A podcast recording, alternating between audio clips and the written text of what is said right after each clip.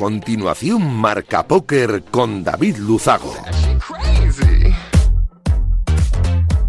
Bienvenidos, locos del naipe. Saludos de David Luzago. Bienvenidos a un programa más. Bienvenidos a Marca Póker, el único espacio de la radiodifusión española reservado para los amantes de la baraja. Domingo 14 de enero, este que acaba, programa 253, el que comienza. Voy a aprovechar para agradecer, como cada semana hago, a Radio Marca la cesión de este gran espacio y, por supuesto, por hacerlo viable, a nuestro sponsor, winamax.es, la mejor plataforma para jugar al póker online de nuestro país. Nosotros, eh, como cada domingo noche, vamos a intentar que los próximos 90 minutos les sirvan para entretenerse un poquito, que es de lo que se trata, y hacer un poco más ameno todo. Nos ponemos ya en breve con los titulares de un programa, como siempre, cargadito de historia de noticias, de reflexiones, de actualidad y por supuesto de entrevistas. ¡Arrancamos! Arriba, arriba quello che deve arrivare. Non ti preoccupare, non ti preoccupare. Arriba, arriba. Pues vamos a hablar esta noche, en primer lugar, de la gran final del Winamax Poker Tour. ¿eh? Este fin de semana se está disputando ya la última etapa clasificatoria y en breve, en breve, ahora nos nos eh, comentará Alvar Marget, que es el manager de eventos para España, todo lo que tiene relación con esta gran final, que además viene este año con bastantes novedades. La gran final, medio millón de euros garantizados, con un buy de 500 euritos en el Casino Gran Madrid. Nos lo va a contar todo Alvar Marget y además vamos a hablar también con Antonio Martínez, el director del torneo, y con Israel Serrano, que es el poker manager del casino. Tendremos un carrusel de noticias que define a la perfección lo que ha acontecido en el maravilloso mundo del naipe en, en estos últimos siete días. Y volvemos a hablar de libros, de literatura, como la semana pasada hicimos, que hicimos un resumen muy completo sobre las mejores lecturas del 2023. Bueno, pues hoy nos vamos a centrar en una de ellas, no de las mejores lecturas del 2023, porque todavía no había salido, de una que sale esta próxima semana. Barreras y prejuicios en el póker, del autor argentino Sebastián Costa. Vamos a hablar de, con él de, todo ello.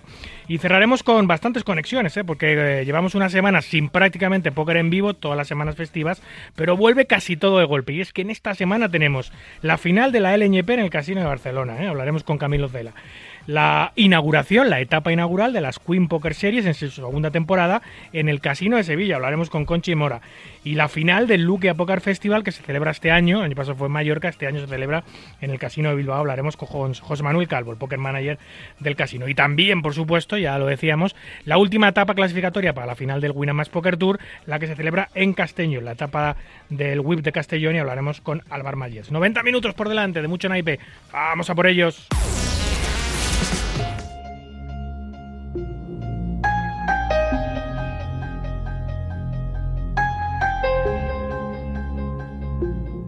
Escuchas Marca Póker, el deporte del naipe en la radio del deporte.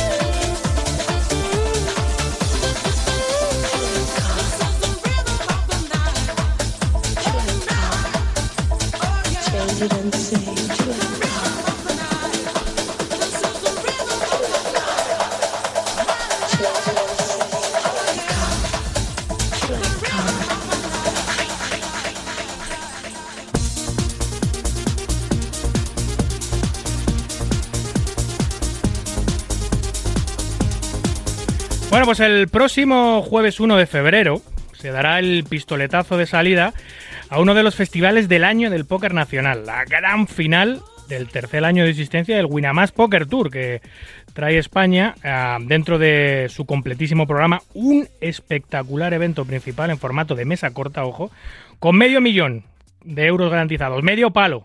Un circuito y un festival que no va a dejar indiferente a nadie seguro y que promete ser una de las grandes citas del año. Para saber más sobre esta gran final vamos a charlar eh, como siempre hacemos cuando se dan estas pedazos de citas, con uno de los grandes responsables del tour, el manager de eventos en vivo para España, Alvar Margets. Pero también vamos a hablar con Israel Serrano, poker manager del Casino Gran Madrid, donde se celebra el evento, y con Antonio Martínez, que es el director de los eventos en vivo de Winamax en, nuestro país. Eh, buenas noches, Alvar, ¿estás por ahí? Buenas noches, David. Aquí estamos, sí, señor. Israel, ¿estás por ahí? Muy buenas noches, sí, aquí estamos. Lo que no sé si tenemos a Antonio. Antonio, ¿estás por ahí? Antonio no está todavía, ¿no? Bueno, intentaremos conectar con él más, más, más adelante, a ver si podemos hablar con él.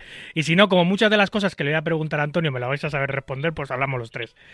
Eh, ¿Dónde os pillo? Alvar, ¿dónde te pillo? ¿Estás en Castellón ya? Me pillas, efectivamente, aquí en Castellón ya. Llegué ayer por la... Bueno, eh, llegué hace unos días ya, sí, efectivamente. Y aquí estamos cerrando ya la última etapa de, este circuito después del paro navideño. ¿Y, ¿Y tú, Irra, por dónde andas? Pues aquí, me pilla en los madriles que me he cogido un par de meses sin menearme y, ya, ya con ganas de preparar la final y ya empezar el año. Hostia, ¿cómo se hace eso, macho? ¿Cómo, se pilla uno un par de meses al bar? ¿Qué, estamos haciendo mal? Yo una vez me pilló un par de días sin moverme. no mientas al bar, no mientas al bar que nos conocemos. Bueno, Alvar es miembro mm, del equipo de eventos live de Wina, uno de los grandes responsables de que estos eventos en España se, se lleven a cabo. Y la, vais, la habéis vuelto a liar, ¿no, Alvar? Viene un festivalazo tremendo, además con cuentas pendientes, porque eh, esta gran final se iba a disputar en el año 2020, creo que era febrero, marzo del año 2020, en el Casino Gran Madrid, eh, con un pintón increíble y al final no se pudo celebrar por la maldita pandemia. Pues buen momento para resarcirse y, y tomar esa vendetta al COVID, ¿no? Así es, me acuerdo perfectamente, además de cargar el camión para mandar todas las cosas para que estaba Irra ya preparado con los guantes para empezar a montar las mesas y al final no, no pudo ser, porque justo fue, exacto, se, decretó el estado de alarma y ahí ya tuvimos que anular. Entonces, pues tenemos esa espinita clavada desde principios de 2020 y parece ser que ahora sí, pues hostia, ya es que son cuatro años más tarde vamos a poder hacer esta final como se merece, con todas las garantías, un pedazo de festival con más de 30 torneos, con 10 días de póker que van a hacer las delicias de todo el mundo que, quiera acudir al Casino de la Madrid, que esperamos que sean muchísimos. Va a ser, eh, sin duda, y estamos en enero, va a ser sin duda uno de los eventos del año eh, si no el evento del año del póker nacional. Yo siempre digo, para mí los eventos de Winamax son los, son los, eh, los más divertidos, eh, donde se puede jugar modalidades que no juegas en otros casinos y en, y en, otros festivales porque directamente no quieren o porque no les sale a cuenta hacer el formato Six Max. Y con Winamax es posible, ya incluso en el Winamax Poker Tour, que antes solía ser todo full ring, pues este año también tiene el evento principal. Ahora voy a ir sobre eso, Alvar. pero te quería preguntar antes. La gran peculiaridad del Winamax Poker Tour, más allá de la fiesta, de los formatos, de lo distinto que es la filosofía Winamax, es que es gratis. Es que puedes jugarlo gratis, ¿no?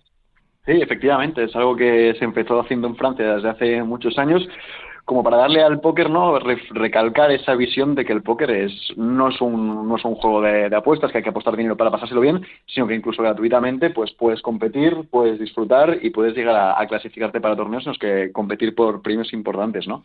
Y con esta filosofía de Winamax de acercar el, el póker a todo el mundo, se fue tejiendo este nuevo concepto que funcionó muy bien en Francia y al importarlo en España, pues también nos hemos dado cuenta de que realmente funciona de maravilla, porque acercas el póker a mucha gente que a lo mejor era un poco reticente a acudir al casino ellos eh, por lo que fuera, ¿no? Por, por concepción, por presión social, por lo que sea, y al hacerlo así gratuitamente, pues tenemos muchos jugadores nuevos que descubren que un casino es un espacio normal en el que se puede pasar un buen rato.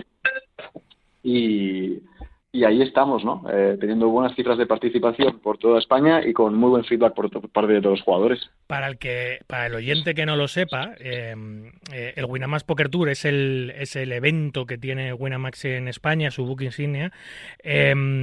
Em, es un evento que decimos que es gratuito porque tú simplemente con tener una cuenta validada en el lobby de Winamax puedes optar a los clasificatorios gratuitos que te, te, teletransportan a jugar un clasificatorio presencial en cualquiera de las ciudades que, que Winamax ha ofrecido este año, que ha sido prácticamente toda la geografía española.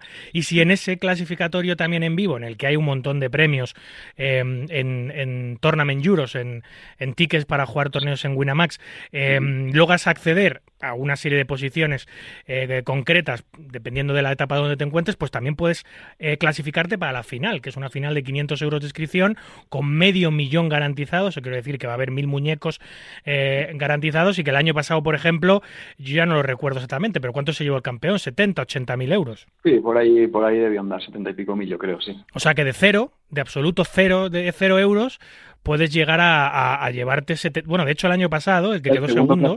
sí, Pablo, un chaval de, Madrid, de Vallecas creo que era, quedó segundo y se había clasificado en una de, de estas etapas en vivo que, que habíamos hecho. O sea, que le salió redonda la jugada. Se llevó creo que 40.000 euros o 40 y pico mil euros por cero de inversión. Esa es la gran magia y, ah. y además la única sala, el único site de, del mundo que yo conozca que tiene este, este formato en España desde luego. ¿Cómo ha ido Álvaro el, el tour de todas las etapas? Porque tú te, tú te, has, pateado toda España, ¿no? Durante estos meses. Me, pateé todas excepto la, la primera de La Coruña, eh, porque tenía la boda de mi mejor amigo y creo que lo hubiera sentado un poco mal, que no estuviera. y aparte de eso, sí, estaba en absolutamente todas, con Irra y con Antonio, ambos, porque nos hemos ido, se han ido alternando. Y la verdad que muy bien, hemos este año hemos probado un nuevo concepto, ¿no? El año anterior hicimos solo el free roll, solo ese torneo gratuito y nada más, y este año de, de cara a los casinos y de cara a que para los jugadores también fuera más atractivo, hemos decidido montar como mini festivales a cada etapa en la que íbamos. Entonces pasábamos de hacer pues torneos o etapas de un solo día, hacerlas de cuatro días, ofrecemos diferentes torneos de valle medio bajo y la verdad que ha funcionado bastante bien, ¿no? Para ser el primer año el, feedback que hemos recibido es, es bastante bueno, siempre hay, hay, cosas para ajustar, por supuesto, pero contentos con, con el resultado, con, con la presencia en los casinos, que también parece que les ha gustado la idea, y con la respuesta de los jugadores. Yo, sin duda, aplaudo este cambio que era necesario, porque es cierto, claro, eh, vosotros lleváis eh, estos dos primeros años, llevabais un calendario completamente gratuito.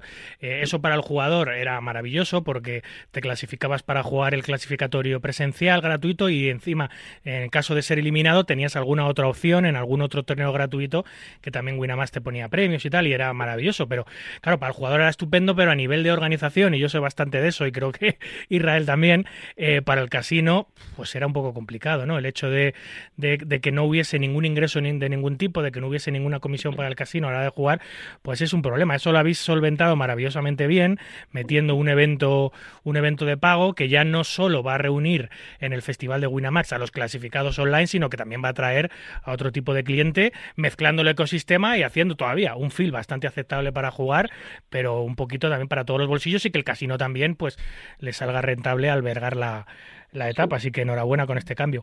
Irra, oye, em, habéis albergado también este año la, etapa inaugural, ¿verdad? Que fue en, octubre. ¿Cómo fue?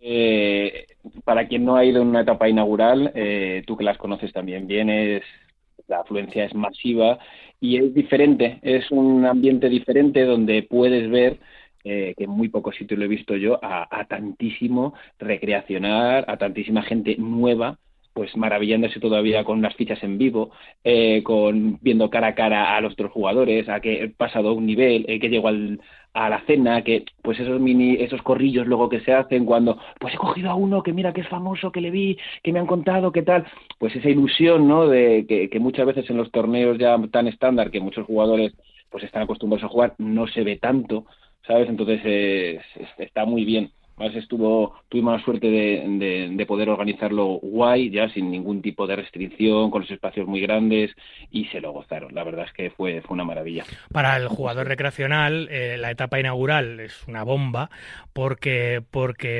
eh, es absolutamente masiva, supongo que serían más de mil jugadores, eh, comparten mesa con el equipo Team Pro que Winamax siempre desplaza a, a, las etapas inaugurales, por lo cual este chaval que está empezando a jugar se ha clasificado por 0 euros en la plataforma puede optar a, clasificarse en esa etapa inaugural a, la final, que se va a celebrar ahora en un par de semanas, eh, y encima compartir espacio con, los mejores jugadores del mundo, literalmente. Es decir, compartir espacio con Adrián Mateos, con Mustafa Kanit, con Joe Vieira, con David Iquitai, con con Leo Margets, etcétera, etcétera. O sea, es, un, es una cosa de locos. Eh, eh, para el jugador está muy bien, pero yo algunas veces que he estado en las etapas inaugurales he visto a Leo y he visto a Adrián eh, absolutamente rodeados por la gente, o sea, como un fenómeno Beatle, Isra.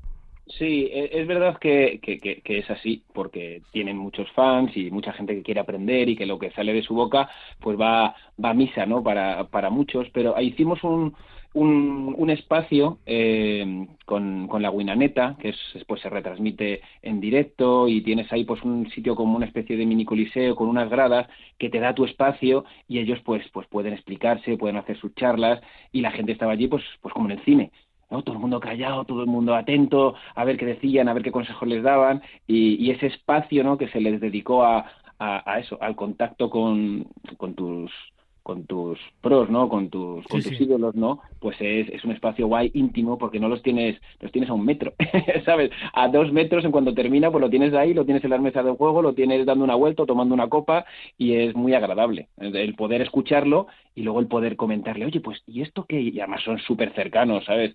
Eh, Adri o Leo son, son súper cercanos. Sí, porque, a ver, eh, el póker como en todos los gremios, eh, hay ego, hay algunos jugadores que no son ni mucho menos tan accesibles, hay algunos jugadores que estos compromisos comerciales pues no les gustan. No es eh, el ejemplo del Team Winamax, que además el casting de, de Winamax siempre con los jugadores es muy acertado y aparte de ser los mejores jugadores del mundo en su especialidad, pues luego son cercanos y cumplen muy bien el caso de Leo Margets, em, en este caso Estel Couet, que es la ganadora de, de la, de la Shark Academy, que es la otra española que está en el Team Pro este año, y, por supuesto, el caso de Adrián Mateos, son casos ya de locos, ¿no? Porque eh, ellos son, son, han prosperado tanto, son tan importantes en, el mundo del póker, ya no solo por su calidad de juego, sino por su calidad humana. Son gente muy cercana, son gente muy positiva, son gente muy honrada, muy honesta, y eso se transmite. El, casting de Winamax cuando llegó a España, Irra, no pudo ser mejor. cogió a la mejor jugadora posible, a todos los niveles, de imagen, de juego, de representación, y cogió al mejor jugador posible, que en esos momentos era el número uno del mundo, em, eh, que es Adrián Mateos. O sea, el casting fue eh, inmejorable. Sí, mejorable. Y, y, duran, por algo será. si lo cogieron y duran es porque, porque están funcionando. Si te tienes que reflejar en alguien, pues es un buen modelo, un buen modelo a seguir. Sin duda. Tenemos ya Antonio por ahí. Antonio, ¿qué tal? Hola, buenas tardes a todos. Muy buenas. Sí, disculpad, que la vida, la vida en directo a veces eh, impide a uno unirse cuando, cuando quisiera. Eh, no, no, hay problema. estás también en Castellón, ¿no? Sí, estamos en castellano. Vale, vale. Oye, estábamos hablando que uno de los eh, principales cambios este año, em, dentro del formato de torneos de, del Winamax Poker Tour, es, eh, que han incluido torneos de, de, pago. Esto para ti, como director de torneos, como la persona que organiza todas las etapas a nivel de personal, que luego está presencialmente junto con Israel dirigiendo los torneos, ¿esto cambia mucho? ¿El feel es muy distinto? ¿A nivel de organización es distinto? ¿A nivel de, de dirección es distinto? ¿El hecho de que haya torneos de pago también dentro de los festivales gratuitos? Bueno, el hecho de haber incluido torneos de pago precisamente fue también pensando un poco en, ampliar el, el de jugadores, porque el torneo, pues el free roll nos atrae un tipo de jugadores que muchas veces ni siquiera han, han, pisado un casino por primera vez, vienen clasificados de forma gratuita, como bien, como bien sabes pero también buscábamos un poco ampliar ampliar ese ese tipo de jugador que, queríamos que viniera a los casinos colaboradores con, con Winamax. Y con este tipo de jugador de buying, que es un poco pensando también en los jugadores locales de cada zona a la que vamos, pues evidentemente ya el jugador es un poco más, más recreacional, más poquito más profesional de lo que es un jugador de, de free roll, por lo que enriquece, enriquece el, la experiencia para todos. Eh, lo que enriquece la experiencia para todos, sin ninguna duda, es el medio palo que hay garantizado en el evento principal. Eso significa que, eh, obviamente, esta final no solo es para gente que se ha clasificado online o que se ha clasificado en las etapas presenciales, es para, es para cualquiera. Eh, para cualquiera que quiere ir y pagar el, el en caja o quiera acceder a alguno de los satélites presenciales que haya durante el festival. Es, es medio millón de euros garantizados el evento principal, ¿no, Antonio? Correcto, medio millón, medio millón garantizado. Vale. Y como bien dices, clasificamos en las etapas en vivo que hemos ido haciendo por todos los casinos. Hay clasificatorios online, por supuesto, cada semana. Y, y cualquiera que, que se sienta con, con, las fuerzas y con las ganas de ir a, a, intentarlo, allí estaremos también para ellos. Y que la gente está a tiempo. Permitidme apuntar que desde este miércoles pasado hemos doblado los satélites online, eh, la oferta que había. Antes teníamos dos exclusivos por semana en, en winamax.es, a partir de ahora ya tenemos cuatro. Y si no lo digo mal, son cada a las nueve y cuarto siempre, eso sí, y son martes, jueves, miércoles y viernes. A las nueve y cuarto de la noche, esos cuatro días, tienes un clasificatorio directo para jugar la gran final, ¿no? Efectivamente. Va un solo, sin, sin paquete, es decir, cada 500 euros en el price pool sale una entrada y eso, esos cuatro días de la semana la gente se puede clasificar online. ¿Cuánto, ¿Cuántos clasificados, Salvar, eh, entre clasificados en etapas presenciales y clasificados online, eh, pueden ir al, al, festival, más o menos? ¿Qué cálculo tenéis? Estimamos en total, pues, unos 200 en total. Eh, lo digo porque eh, no es una cifra tan alta para que veáis el nivel de riesgo que una empresa como Winamax toma a la hora de garantizar un evento de este tipo. Es decir, que no está clasificando a 800 tíos y tiene que conseguir 200 más. No, no, está clasificando a 200 eh, y luego hay 800 tíos que tienen que pagar en caja, por lo cual el garantizado siempre son garantizados fuertes y arriesgados los que toma lo, los que toma Winamax. Aunque bueno, teniendo la fuerza de convocatoria que tiene la marca, entiendo que no va a haber ni un solo problema y que pues, se superará ampliamente y eso hará que los que el price pool sea gigante y los premios también. Eh, Antonio, las fechas de, de, de, la final empezamos el jueves y acabamos y se acaba el 10 de febrero, ¿no?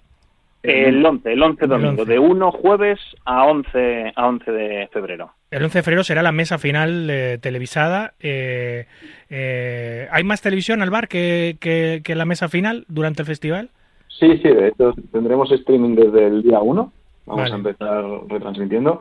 Y además, que Irra antes apuntaba, también tendremos a, a la Winaneta, que es el programa de deportes de, de Winamax España, que ya hizo un pequeño happening en la inauguración. Aparte de la retransmisión de partidos, pues hicieron ahí unos quizzes, unos juegos. Y vamos a tenerlos cada día desde el miércoles hasta el domingo, haciendo el programa en directo y animando los descansos de, del main event, pues eso, con, con juegos, con quizzes, para repartir free bets y tickets a, a, los jugadores que participen en ellos. Sois el Papá Noel de las casas online, Alvar. Oye, eh, la Winaneta se graba en París, ¿no? En los estudios de París de... La Winaneta se hace ahí en París, pero nos la traemos para, para Madrid. Vale, vale, vale. Eh, otra cosa que os traéis, eh, que te voy a preguntar si os traéis, que no lo sé, son las clásicas mesas hexagonales eh, o, vais a, o vais a trabajar el Six Max en la mesa de full ring.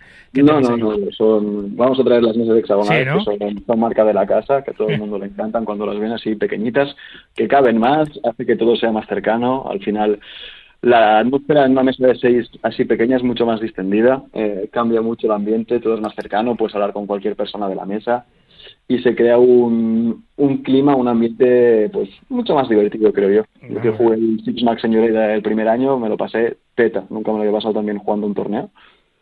Y la verdad que va, vale mucho la pena. No hay nada, nada como el Six Max en vivo. Nada. En este juego es superable. Bueno, el que le guste mucho el heads up, pues a lo mejor sí, pero no hay nada como jugar Six Max en vivo. Los rangos se, se amplían, juegas muchas más manos, participas de más acción, estás más cerca de los jugadores, es, es, es otra película. Eh, Irra, eh, uh -huh. A nivel de organización, eh, eh, ¿cómo vais a hacer? ¿Tenéis, ¿Vais a tener una sala donde estén todas las mesas de hexagonales puestas y en otras salas estarán las del full ring? ¿O aprovechando el main event cambiaréis las de full ring y pondréis las hexagonales? ¿Cómo vais a hacer? Pues eh, al final eso, bueno, estuvimos un poquillo en debate y al final hemos decidido eh, darle duro al, al Six Max todo. Entonces vamos a abrir tres salas eh, la sala principal, la grande, grande, eh, junto a la zona de cash. Y luego tenemos una sala que es la Mandalay, que ya la, ya la verás, que está solo destinado a las grandes mesas finales y a la mesa televisada. Entonces tienes ahí como 11, 12 mesas, que son las finales de cada torneo, eh, y, y, la mesa televisada. Y luego abajo, en los jardines, otra sala entera, que es todo, todo Six Max. Así va a haber tres salas enteras llenas de Six Max. Eh, pero eso qué quiere decir que se van a jugar más kilómetros. Sí, sí, sí, para hacer desde luego. Pero eso significa que va a haber más eventos en formato Six Max o es que va a haber más todo, todo, todos los eventos. Ah, eso no, eso todo, no, todo, todo, todo, todo, todo Six Max, todo. No lo sabía. Incluso para, para cenar. Para cenar, David, Las mesas de seis del restaurante, sí. Bueno, corrijo, creo que hay una excepción, ¿vale? Sí, correcto, correcto, Que son eh, los famosos de Glingo, la locura de, Glingo. correcto. La única mesa que no es Six Max y es simplemente pues locura máxima. Luego, no sé si alguien los ha jugado alguna vez, pero es la única mesa de 10. Eh, todo lo demás, vas a jugarte un Ladies o un Sprint o un High Roller de 6. ¿Hay Ladies también? Sí, el Ladies es el sábado. El sábado 10 hay un evento de Ladies de, de 100 euros y a las 7 de la tarde, o sea que tienes de todo. Tienes bounties progresivos, tienes mysteries. La oferta es para aburrir. Pues perdonar porque pensaba que solo era el evento principal, pero si me decís que todo el lobby es en Six Max, es que es todavía mejor. Es que jugar Six Max en vivo es otra, otra película. Los de, los de Glingos, por cierto, me decís a las... Eh, ¿Cuándo son mesas de 10? Que son estas estas, estos eh, torneos que va todo el mundo in y eh, la primera mano y además se van levantando las cartas de una forma muy divertida para generar un montón de hype durante el, eh, durante la mano. ¿a, partir de qué hora el bar? se llama, se llama Midnight de Glingo y entonces empieza siempre a las 12 de la noche y suele acabar hacia las 2 de la mañana. Jolín, desde el miércoles tenemos de Glingo, correcto. Sí, los primeros días dejamos que la gente esté un poco tranquila y a partir del miércoles ya, ya empezamos a, darlo todo. Eh, Irra, eh, ¿qué estimaciones estáis trabajando? Te diría una estimación conservadora y una estimación arriesgada de número de participantes en el main event aproximadamente. ¿De qué números estamos hablando? Pues yo creo que una conservadora estaría rondando los 1.500 y una optimista por encima de los 2.000. Que, es una cifra que ya habéis tenido con Winamax hace dos años, ¿no? Año y medio. Sí, tuvimos unos 2.500 jugadores en el Six Max. Pues uno de los motivos de hacerlo todo Six Max es porque aquella experiencia gustó mucho, la gente no estaba acostumbrada a jugarse eh, este tipo de formato y, este tipo de lobby tan tan tan tan bestia y tuvimos pues esos 2.500 creo recordar una cosa así entonces yo creo que eh, esta vez porque coincide con algún que otro evento en, en Francia eh, con la final francesa de Winamax, vamos, eh, en fechas están muy, muy cercanas, entonces yo creo que, que, bajaremos un poquito, pero vamos, aún así, yo creo que los 1500, una cosa así, eh, tendremos. Sí, estamos hablando, ya lo he dicho al principio, estamos en enero, pero va a ser una de las citas de póker del año, sin duda, la final del Winamax Poker Tour, que no es la final de este año, es la final del año pasado, obviamente, pero que se celebra en, en, en enero. Eh, Antonio, em, a nivel de, mm, y también para ir a nivel de, de, albergar un evento tan masivo, eh, toda la llegada de los jugadores tiene que ser bastante, eh, bastante escalonada. ¿Cómo, ¿Cómo va a ser el proceso de registro, el proceso de llegada de tan masiva de un, de un evento con tantos jugadores a nivel de registro en caja, a nivel de registro online? ¿Cómo va a estar todo eh, ese tema? Bueno, tanto cuando manejas un evento de estas características con tantos jugadores, como bien dices, la logística es uno de los principales problemas y las cosas más, más delicadas. Pero bueno, en realidad, eh, en este caso, Casino, Casino de Torrelodones, pues está acostumbrado también a, a grandes eventos y tanto el equipo de caja como el equipo de recepción, como el equipo que sí que es verdad que tienes que formar de floors, de croupiers, todo es un reto, un reto en el que estamos ahora mismo envueltos, pero que al final pues seguro que, acaba siendo un éxito. Sin duda. Em, ¿cuántos, ¿Cuántos eventos hay en el calendario en total? ¿Cuántos, cuántos hay? ¿Ocho, diez? Pues, más o menos. Eh, en el calendario en total te refieres eh, de todos los días desde el inicio del festival. Sí, desde el inicio del festival. ¿Cuántos, cuántos torneos y entre qué vaines oscilan? El main ya sabemos que es de 500 euros. Eh, ¿Cuánto cuesta el evento más caro? ¿Cuánto es el evento más asequible? ¿Cuántos eventos hay? Todo eso. Pues mira, el primer fin de semana arrancamos con los Mystery Cow, que es la modalidad que, que está gustando mucho, que es la que hemos incluido en el circuito de todo este año. Y el primer fin de semana, básicamente, hemos puesto Mystery el jueves, el viernes, el sábado y ya el domingo será el día 2. También hay algunos paralelos como el sprint y satélites para, para el propio Mystery los primeros días. Este Mystery son 250 euros. Bien. Al Mystery van 90, van dedicados al Mystery y 130 al, al Price Pool del torneo. Luego ya arrancamos la semana con el Colossus. El Colossus es el protagonista el lunes, el martes, eh, además de también los sprint y el Battle Royale, que es también un KO caro. El Colossus es para vaines bajos, que son 150 euros, que esto tenemos días 1, el lunes y el martes, y el Battle Royale, que es también un KO, pero de un vain más alto, son 750 euros en total. Luego ya el miércoles empezamos el evento principal que llega hasta el domingo, que este es el de 500 euros con, como bien has dicho, medio millón garantizado. Y tenemos también durante estos últimos cuatro días pues bastantes torneos eh, Mystery, KO, eh, típicos de Winamax, Omaha, KO progresivo, que es un, una prueba que vamos a hacer para darle media vuelta más, para que la gente dis y el típico Monster y Sunday Mystery también característicos de Winamax durante el fin de semana, que estos pues están rondando los 300 euros.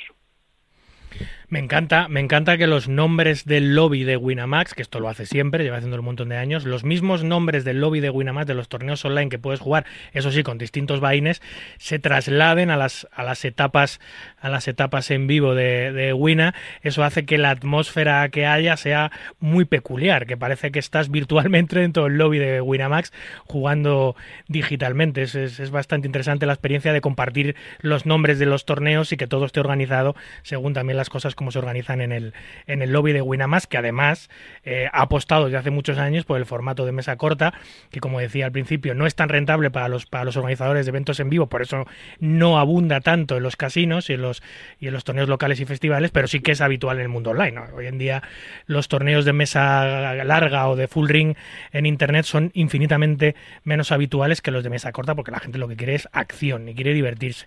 Y eso se consigue con, con la mesa corta y eso es lo que gracias a Winamax ha llegado a, España, poder jugar por fin formatos de mesa corta en casinos en, en vivo. Alvar, eh, una de las cosas que más me gusta, me gusta todo, pero una de las cosas que más me gusta es el premio, el trofeo que se da en el evento principal, que no hay una cosa igual. Eh, nunca he visto nada igual. Dime un poco de qué se trata. Bueno, pues eh, efectivamente, yo tampoco había visto nunca nada parecido y bueno, como Winamax siempre intenta hacer las cosas un, un poco diferente y darle un toque personal a, todos sus eventos, el premio, como se supone que es un tour nacional y lo que se hace es luchar contra el resto de contendientes de todo el estado, pues el premio desde el principio fue una espada. Empezó siendo así en Francia, gustó mucho la idea, al principio se hacía como una especie de ceremonia, ¿no? Como que el ganador pues se, se le nombraba casi caballero, se arrodillaba, se tocaban los hombros. Ahora esta parte ya hemos, hemos considerado que ya no hace falta, pero el ganador el ganador se lleva igual una, una pedazo de espada de verdad, de acero toledano, por ejemplo. Sí, sí, bueno, no, no una de esas de, no una de esas de las bodas, para abrir, para abrir los sobres y para no, abrir las cartas, no. Una tizona, como la del CID. Eso es, efectivamente. Que está hecha en Francia, eso sí, no es, no es acero toledano, pero es una espada. Sí, sí, con una inscripción preciosa dentro de la espada que pesa un quintal, porque sí. pesa una barbaridad.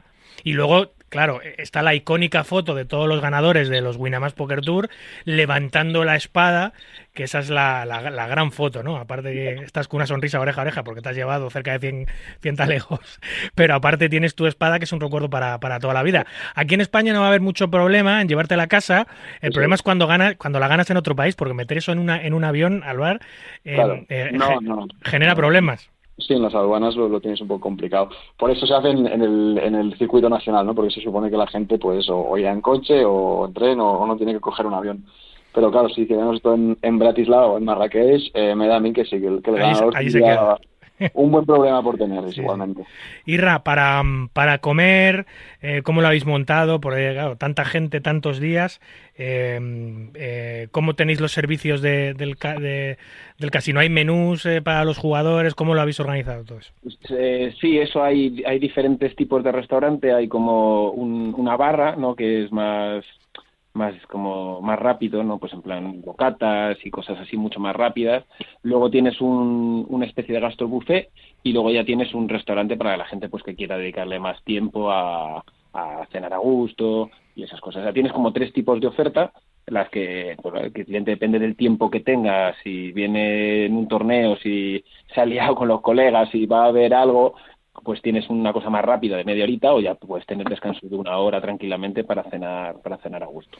Em, el Casino Gran Madrid se ha centrado en estos últimos tiempos en eventos selectivos, eventos grandes, importantes, notorios, eh, que es donde se está centrando sus esfuerzos de póker. Eh, entiendo que también este año 2024. ¿Qué, ¿Qué, supone para el grupo y para el Casino Gran Madrid un evento como este eh, en sus instalaciones, Irra? Pues bueno, sí es verdad que, Gran Madrid se, bueno, tuvo un, cambio ¿no? de, política y prefería coger eventos masivos o eventos grandes, en su gran mayoría. Hay veces que, se hacen otro tipo de eventos, pero sobre todo eventos muy masivos. Y se destinó, pues eso, gran parte del casino a eventos. pueden ser veladas, conciertos o póker, sobre todo póker.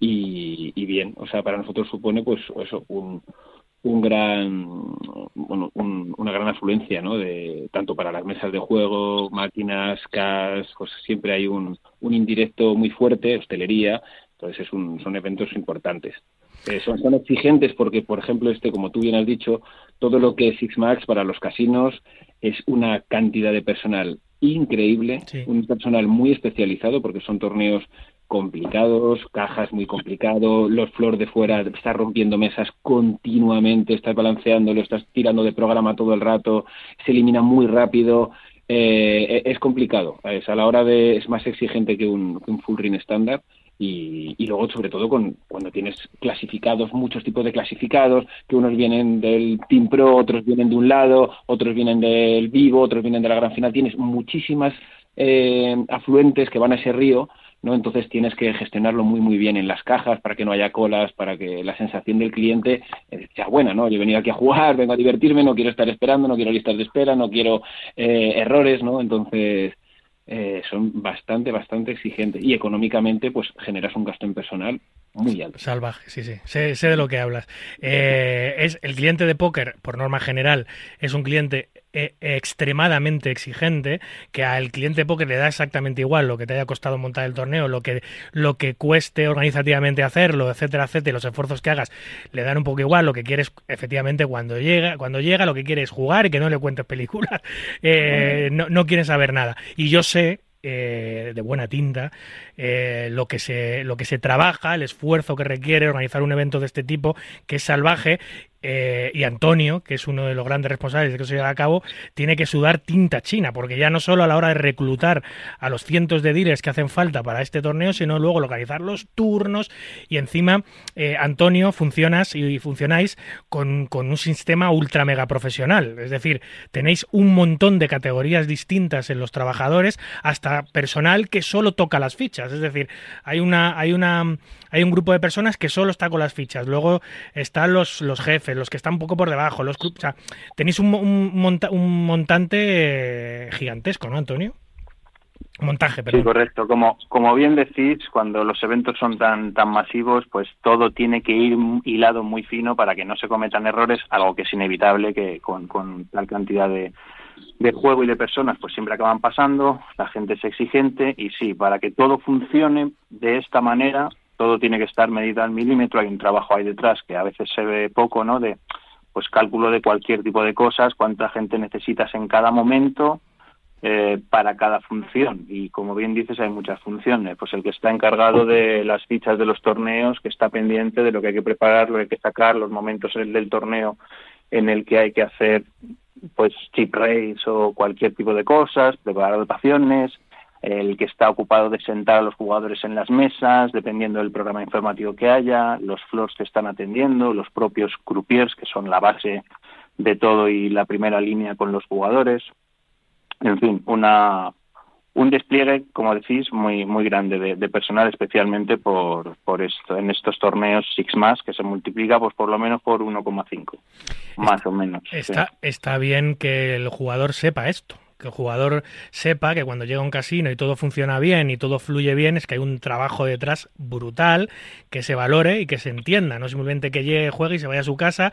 No, hay un esfuerzo y un trabajo organizativo por parte del casino, por parte de, de los intermediarios, por parte de la organización, por parte de todo el mundo, muy grande, que hace posible que luego todo fluya bien y que el jugador esté a gusto. No es, no es, no es, no es fácil. Em, eh, un evento de este tipo, con tantas personas, eh, llama la atención de, gente de otros países que aparecen por allí sin más. Pues aparecerán portugueses, aparecerán franceses, aparecerán gente de Europa que ha visto en los calendarios internacionales que hay este evento en Madrid.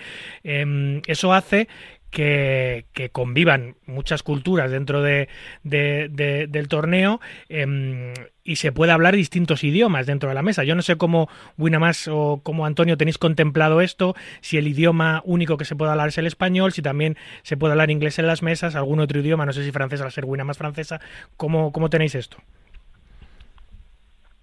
Bueno, aquí en el Winamax, sí, en el Winamax Poker Tour, al ser un circuito español, aunque siempre también nuestro objetivo es traer y dar la bienvenida a jugadores de otros países que vendrán eh, seguramente, como bien desde Portugal, sobre todo y de Francia, pero también vendrán de Italia, Centro Europa, porque Winamax es conocido en sus torneos en todos en todos sitios, pero al ser un torneo y un circuito español, el idioma oficial será el español en las mesas. Y durante el juego solamente se podrá hablar español. Vale, luego cuando no tienes cartas y no hay mano, bueno, cuando no tienes cartas, no, más bien cuando no tienes, cuando no hay mano en juego, si hay algún jugador que lo da en inglés o por ejemplo, en España hay una comunidad rumana gigante, y muchísimos jugadores rumanos, eh, especialmente en la comunidad de Madrid.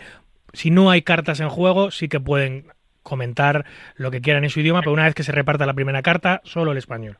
Eso es, esta regla es un poco universal, siempre y cuando alguien en la mesa tenga cartas y esté envuelto en una mano de juego, aunque tú no lo estés, no puedes hablar en otro idioma que no sea el oficial, que en este caso es, es el español. Pero entre manos, eres libre. Vale.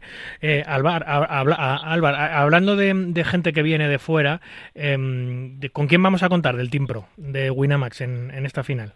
Esto está todavía por ver. Creo casi al 100% que vamos a tener a Adrián Mateos.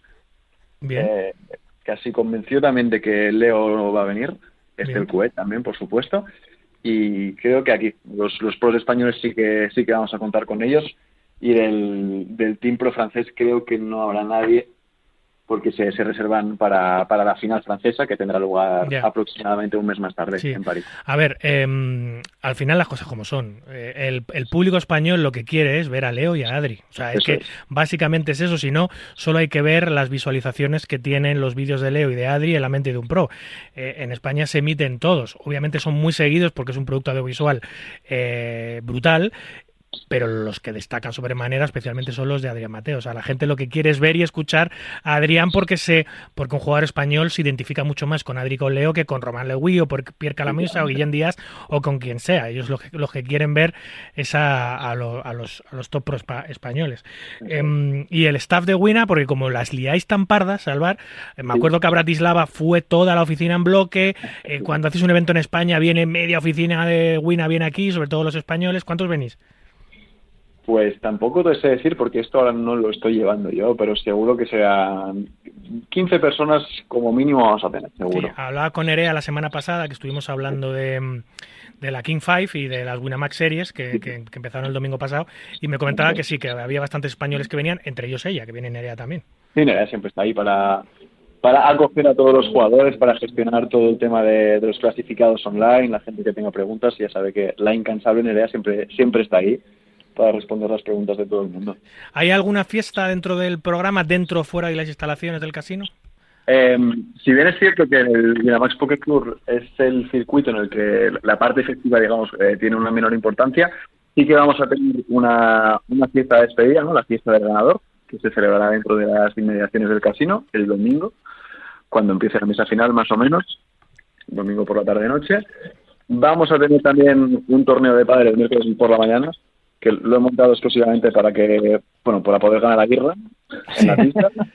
Ojo, hay, muy buenos jugadores de póker que juegan al pádel, ¿eh? hay mucho nivel, ¿eh? Lo sabemos y lo, montamos en el, el Max Poker de Madrid la última vez y, tuvo muy buena acogida, así que vamos a vamos a repetirlo esta vez. Sabemos que a los jugadores de póker no les gusta madrugar mucho, pero parece que si es para coger una raqueta sí que hacen el esfuerzo. Y estas son los, los dos grandes puntos fuertes de festivos del festival. Pues yo, yo eh, sinceramente creo que es una cita que no se puede perder nadie. Es, yo ya lo he dicho siempre, es, eh, para mí los eventos de Winamax, obviamente para mi nivel de juego y mi nivel económico son los mejores, eh, porque se adecuan perfectamente a lo que quiero y me puedo permitir. Y mi ejemplo es el de muchísimos otros jugadores recreacionales, eh, que es básicamente la base del, del, circuito. Si tienes ganas de jugar buen póker, si tienes ganas de jugar mesa corta, porque estás acostumbrado a hacerlo en internet y te gusta, te gustaría poder hacerlo en póker en vivo, eh, pásate por, por el Casino Gran Madrid este, este, este próximo jueves 1 de febrero hasta el, hasta el lunes 11 y vas a poder disfrutar de, del mejor póker de España, sin ninguna duda. Eh, que no te puedes permitir pagar el buy porque 500 a lo mejor de evento principal es muy caro, puedes jugar algún paralelo y, y, si lo que quieres es jugar el evento principal a todo coste, pues tienes todavía eh, muchísimas opciones de clasificarte muy barato en internet, porque son cuatro veces a la semana los satélites a las nueve y cuarto, y, y también los satélites presenciales que habla en que habrá en, en, en, el, en el, Casino Gran Madrid. Oye, Irra, eh, ¿los satélites también son Six Max? Los satélites, eh, en principio, sí, porque al, al montar la, la sala entera no es, es mucho lío luego el ir desmontando, montando y entonces creo que lo vamos a hacer excepto el de Glingo, que es lo que va en un sitio aparte, eh, lo intentaremos hacer todo Six Max, sí. Pues qué pintaza tiene, Alvar, eh, Irra, Antonio, no sé si nos dejamos alguna cosa, si, si queréis decir alguna cosa más. Yo, yo no sé, Alvar, por ahí, alguna sorpresita que había eh, online que me comentaron algún pajarito hace poco, no sé si eso se puede desvelar ya o es um, sorpresa sorpresita online. Ah, uy, estás más enterado tú que yo de esto, por eso, pero... Uy, bueno, lo dejamos en bomba, ya caerá, ya caerá. Vale. Vale, pues si, si esa bomba, Álvaro, me, lo, me, la puedes comentar antes de que empiece el torneo, el festival, en alguno de los programas de Marca Póker previos a la celebración de, del festival, pues me la dices, y si no, pues en redes sociales. Sí, sí, efectivamente, en redes ya empezará la gente a, a ver mensajes esta, esta semana, bueno, el es la que viene, y bien seguro David lo compartiremos contigo en cuanto en cuanto se pueda. Pues para completar toda la información que hemos dicho esta noche que es bastante amplia tenéis por supuesto las redes sociales de Winamax tanto en Instagram como en como en X en Twitter. Eh, ahí tenéis un montón de información y si no simplemente ir a winamax.es a la página web que ahí tenéis también un montón de información sobre sobre la fantástica final que ha preparado eh, la sala de, de la W Roja. Ha sido un placer teneros a los tres de nuevo. Así nos vemos pronto amigos Okay, Venga, David. Un, un placer, un abrazo. Chao, chao.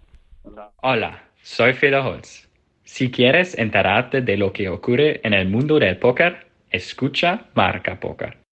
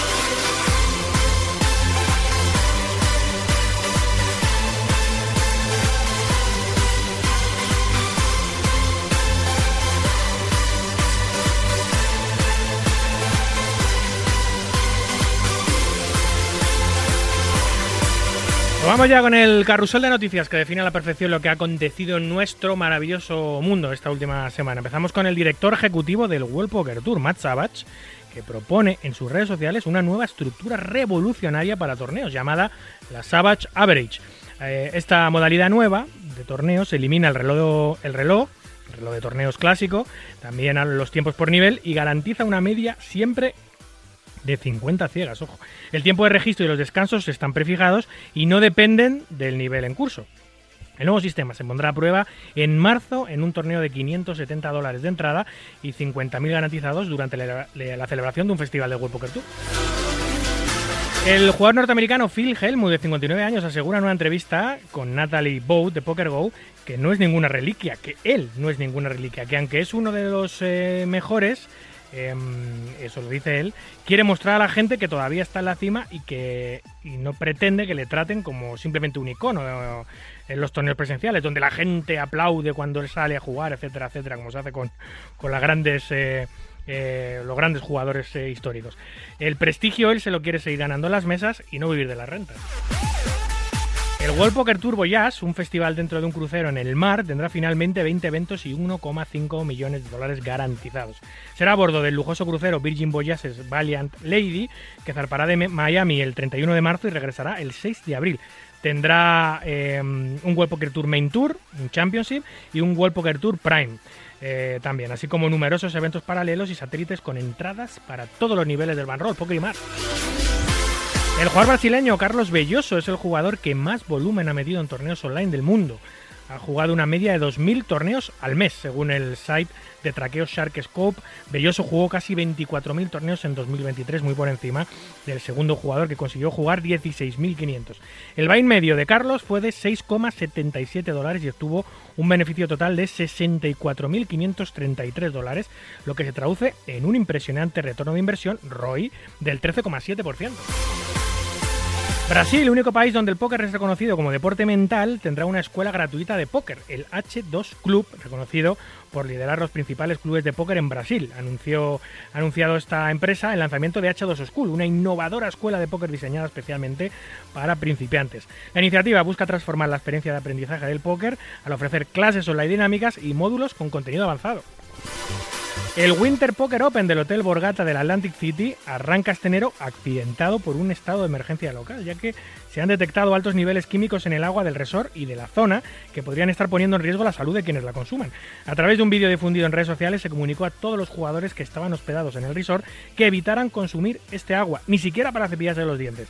El hotel les entregó, eso sí, a todos ellos agua embotellada. Póker para niños en Japón, sí, sí, póker para niños. Dentro del festival All Japan Poker Championship, celebrado en Osaka, eh, la semana pasada, hubo un torneo paralelo exclusivo para niños. El campeonato juvenil de póker reunió a 50 participantes menores de edad que se registraron sin pagar ninguna inscripción, eso sí, y jugaron tan solo por un trofeo honorífico más un pequeño regalo para el campeón, que a la postre fue el japonés Yusin, hijo de una reconocida jugadora profesional local. Otro crucero, el de MSC Preciosa, que organizó Neymar, que prometía 72 horas continuadas de show, fiestas y póker, y que zarpó el pasado 26 de diciembre, sigue acumulando críticas y polémicas. Ahora ya más serias, ¿eh? ya que se ha conocido que hubo un fallecido durante la travesía. ¿sí? Se, trata de, se, trataba de, o se trata del youtuber e influencer brasileño Carlos Alberto Mota, de 32 años, que según informaron este lunes las autoridades de Brasil, saltó al mar a 40 kilómetros de la isla de Alcatraces, en el estado de Sao Paulo, tras una discusión con su novia. El reconocido influencer fue declarado muerto después de más de, eh, más de 10 días de búsqueda, aunque sin haber logrado recuperar el cuerpo. La rocambolesca historia, en palabras eh, a la policía de su pareja, la modelo Victoria Bárbara Momenso, aseguró que Carlos cogió su teléfono, vio sus conversaciones con otros hombres y envió capturas de pantalla a amigos diciendo que estaba pensando en matar a su pareja. Sin embargo, la familia del youtuber señala como responsable a la joven de 27 años, Cristian Mota. Eh, perdón, Cristian Mota, la hermana del influencer, ha declarado que Carlos estaba arruinado por culpa ella que esta chica lo consumía literalmente financieramente. Él pagó el viaje porque era el sueño de ella, no el de él, y que ella es responsable de lo que sucedió, de que se suicidara su, su compañero sentimental, porque le hizo llegar hasta ese punto. En fin, no sé yo. La Comisión Nacional de los Mercados y la Competencia ha publicado el nuevo informe relativo al negocio del comercio electrónico durante el segundo trimestre del año pasado. El juego sigue liderando el ranking de transacciones de comercio electrónico y el sector se posiciona a la cabeza con un 6,9% de los más de 371 millones de movimientos realizados. Un periodo durante el cual se han superado los 20.000 millones de euros, 12,7% más que el mismo trimestre de 2022. Y cerramos con los videojuegos y las loterías, que son los juegos más usados por los menores según el estudio piloto Studes 2023 sobre estudiantes de secundaria de 12 y 13 años. El estudio sí vuelve a mostrar datos poco convincentes al incluir múltiples errores en el ámbito del juego privado, ya que incluye datos sobre juego con dinero pese a ser un tipo de juego con nulo acceso para menores, en teoría. Según señala el estudio, el 9,3% de los estudiantes de 12 y 13 años reconoce haber jugado con dinero online en los últimos 12 meses. Pero la realidad es que ese porcentaje viene en gran medida, o en casi toda la medida, de los videojuegos. Escuchas Marca Póker, el deporte rey de picas.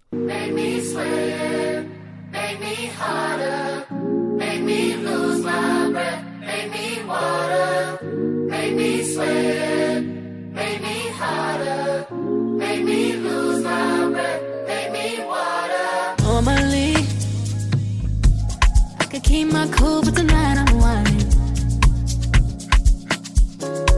I'ma be in a dangerous mood. Can you match my timing? Mm.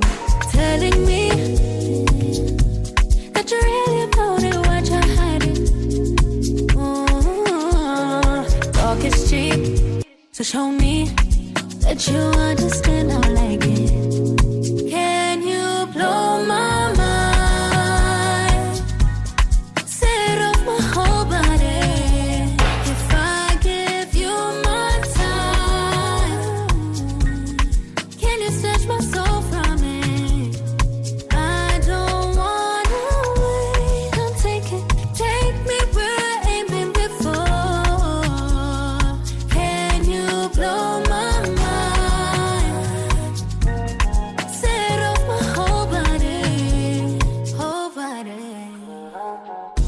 Pues esta noche em, también vamos a volver a hablar de literatura, de nuestro juego, como hicimos la semana pasada, pero esta vez no de las mejores lecturas del pasado año, que nos trajo Santi García, sino de una obra en concreto, que además tiene muy buena pinta ¿eh? y se va a estrenar, eh, se va a salir a la venta en breve. Se llama Barreras y Prejuicios en el Póker. Ojo. Está escrita por Sebastián Costa, es eh, parte activa eh, Sebastián, de la Asociación de Jugadores de Póker del Oeste Argentino, que ha dedicado sus últimos años a intentar defender nuestra actividad como deporte mental. Bravo. Este libro no es un libro de póker al uso, no está pensado para jugadores profesionales o enseña técnica de juego, nada parecido, pero sí habla y mucho de póker y de deportes. Es un libro para la sociedad en general, que busca normalizar nuestra actividad y lucha por encontrar ese hueco que nuestro deporte se merece. Además cuenta con las opiniones de innumerables personalidades del sector, incluyendo la del campeón del mundo Damián Salas, la de nuestro colaborador habitual de literatura y póker, ya lo decíamos, Santi García, o la mía misma, ¿eh? Ojo, que también estoy. Tiene pintaza, la, la verdad. Buenas noches, Sebastián. Hola, buenas noches, David. ¿Cómo estás? Qué presentación. Eh, te agradezco. Eh, ¿dónde, ¿Dónde te pillo? Eres, estás en Argentina, claro. Sí, por supuesto, Mendoza, eh, provincia de Mendoza, Argentina. Muy bien. Eh, ¿Trabaja Sebastián en la administración pública? ¿Puede ser? Sí, hoy me encuentro todavía trabajando en la administración pública eh, con intenciones de retirarme cuanto antes. Sí, claro. Ya que es algo que, sí, es algo que ha cumplido un ciclo y que mm, quiero empezar a dedicarme de lleno a la generación de contenidos deportivos y en especial de póker. Antes de, empezar a hablar de, tu libro, que tiene muy buena pinta, ya me contarás exactamente cómo lo has eh, eh, redactado, qué, secciones tiene, exactamente cuál es la temática del libro, aunque el, nombre dice bastante. Eh, te quería preguntar un poco por tu trabajo dentro de la Asociación de Jugadores, por tu trabajo y tu lucha por intentar normalizar la actividad a la que nos dedicamos, por ese trabajo incansable por intentar deportivizar nuestro juego, conseguir a ojos de de, de, la gente, pues eh, quiénes somos, qué hacemos, que somos gente sana, inteligente, preparada, que esto es un deporte de competición más, especialmente lo que atañe a los torneos. Em, eh, llevas muchos años ¿no? con, esta, con esta lucha y con este sueño. Sí, eh, muchísimos años, yo creo que son unos 7, 8 años que arranqué con esto, que fue eh, básicamente una intención de poder impulsar lo que muchos hace años vienen intentando, que es que el póker pueda ser considerado un deporte. Tan ambicioso como eso, pero tan sencillo que debería poder haber sido ejecutado a lo largo de los años. Yo eh, conformé una asociación, que la dijiste, se llama Asociación de Jugadores de Póker del Oeste Argentino. Yo me tomé la atribución de encargarme como una especie de, referente del sector, pero de manera circunstancial, como para cumplir el objetivo. Mi asociación no quiere ser el órgano rector, ni nunca ha tenido intenciones de serlo, pero sí va a mutar y va a transformarse una vez publicado el libro, a ser una asociación que proteja y defienda los derechos de los jugadores de póker que están siendo vulnerados en torneos en vivo y sobre todo online. Independientemente de la raza, condición, edad, género que tenga el jugador y, la categoría de jugador. Jugador profesional, semiprofesional, amateur o recreacional. Y sobre todo el recreacional, que es el 95% del volumen o masa de jugadores de póker. Eh, eso por un lado. Yo, eh, eh, haciendo charlas, conferencias, debate en, toda la administración pública, tengo un sinfín de historias o experiencias que muchas las vuelvo en el libro y que algunas te voy a comentar. Pero a mí esto me volvió loco y yo hasta inclusive me volví como una especie de anarquista. que parece bastante gracioso, pero hubo, muchos obstáculos en la administración pública y no avanzan por, por una cuestión de, de, desconocimiento, quiero creer que hay. Pero también hay cuestiones que eh, estigmatizan al póker y lo colocan en el lugar indebido por una cuestión de, mm, podríamos decirlo, de un cúmulo de factores. Una es que nos discriminan por desconocimiento, otra es porque el funcionario de turno no está calificado a la altura y no sabe lo que es un naipe. Eh, y después, bueno, eh, hay, hay, un, hay un sinfín de, de cuestiones por resolver, porque eh, siempre llegamos al mismo camino y es si, el póker es considerado un deporte, si no, si es un juego de azar, qué tanto de habilidad. Y, yo creo que la sociedad se merece romper ese, esas barreras de prejuicio clarificando ciertos conceptos uno de los conceptos que debemos clarificar, básico, fundamental, es saber qué es deporte. Si el póker puede ser un deporte no, precisamente es porque eh, la sociedad yo creo que no sabe lo que es un deporte. Y la comunidad del póker mucho menos. Yo, yo, yo mm, genero contenido en redes sociales muchas veces polémico. Se generan debates y es una especie a veces de personaje, un poco real, un poco ficticio, pero yo te aseguro que de 7 de cada 10 jugadores no saben lo que es el, deporte y hasta lo cuestionan. Entonces, partiendo desde, ahí, es si no logramos convencer a la propia comunidad del póker, que esperamos de los políticos y funcionarios de turno que son calamitosos? Sin duda.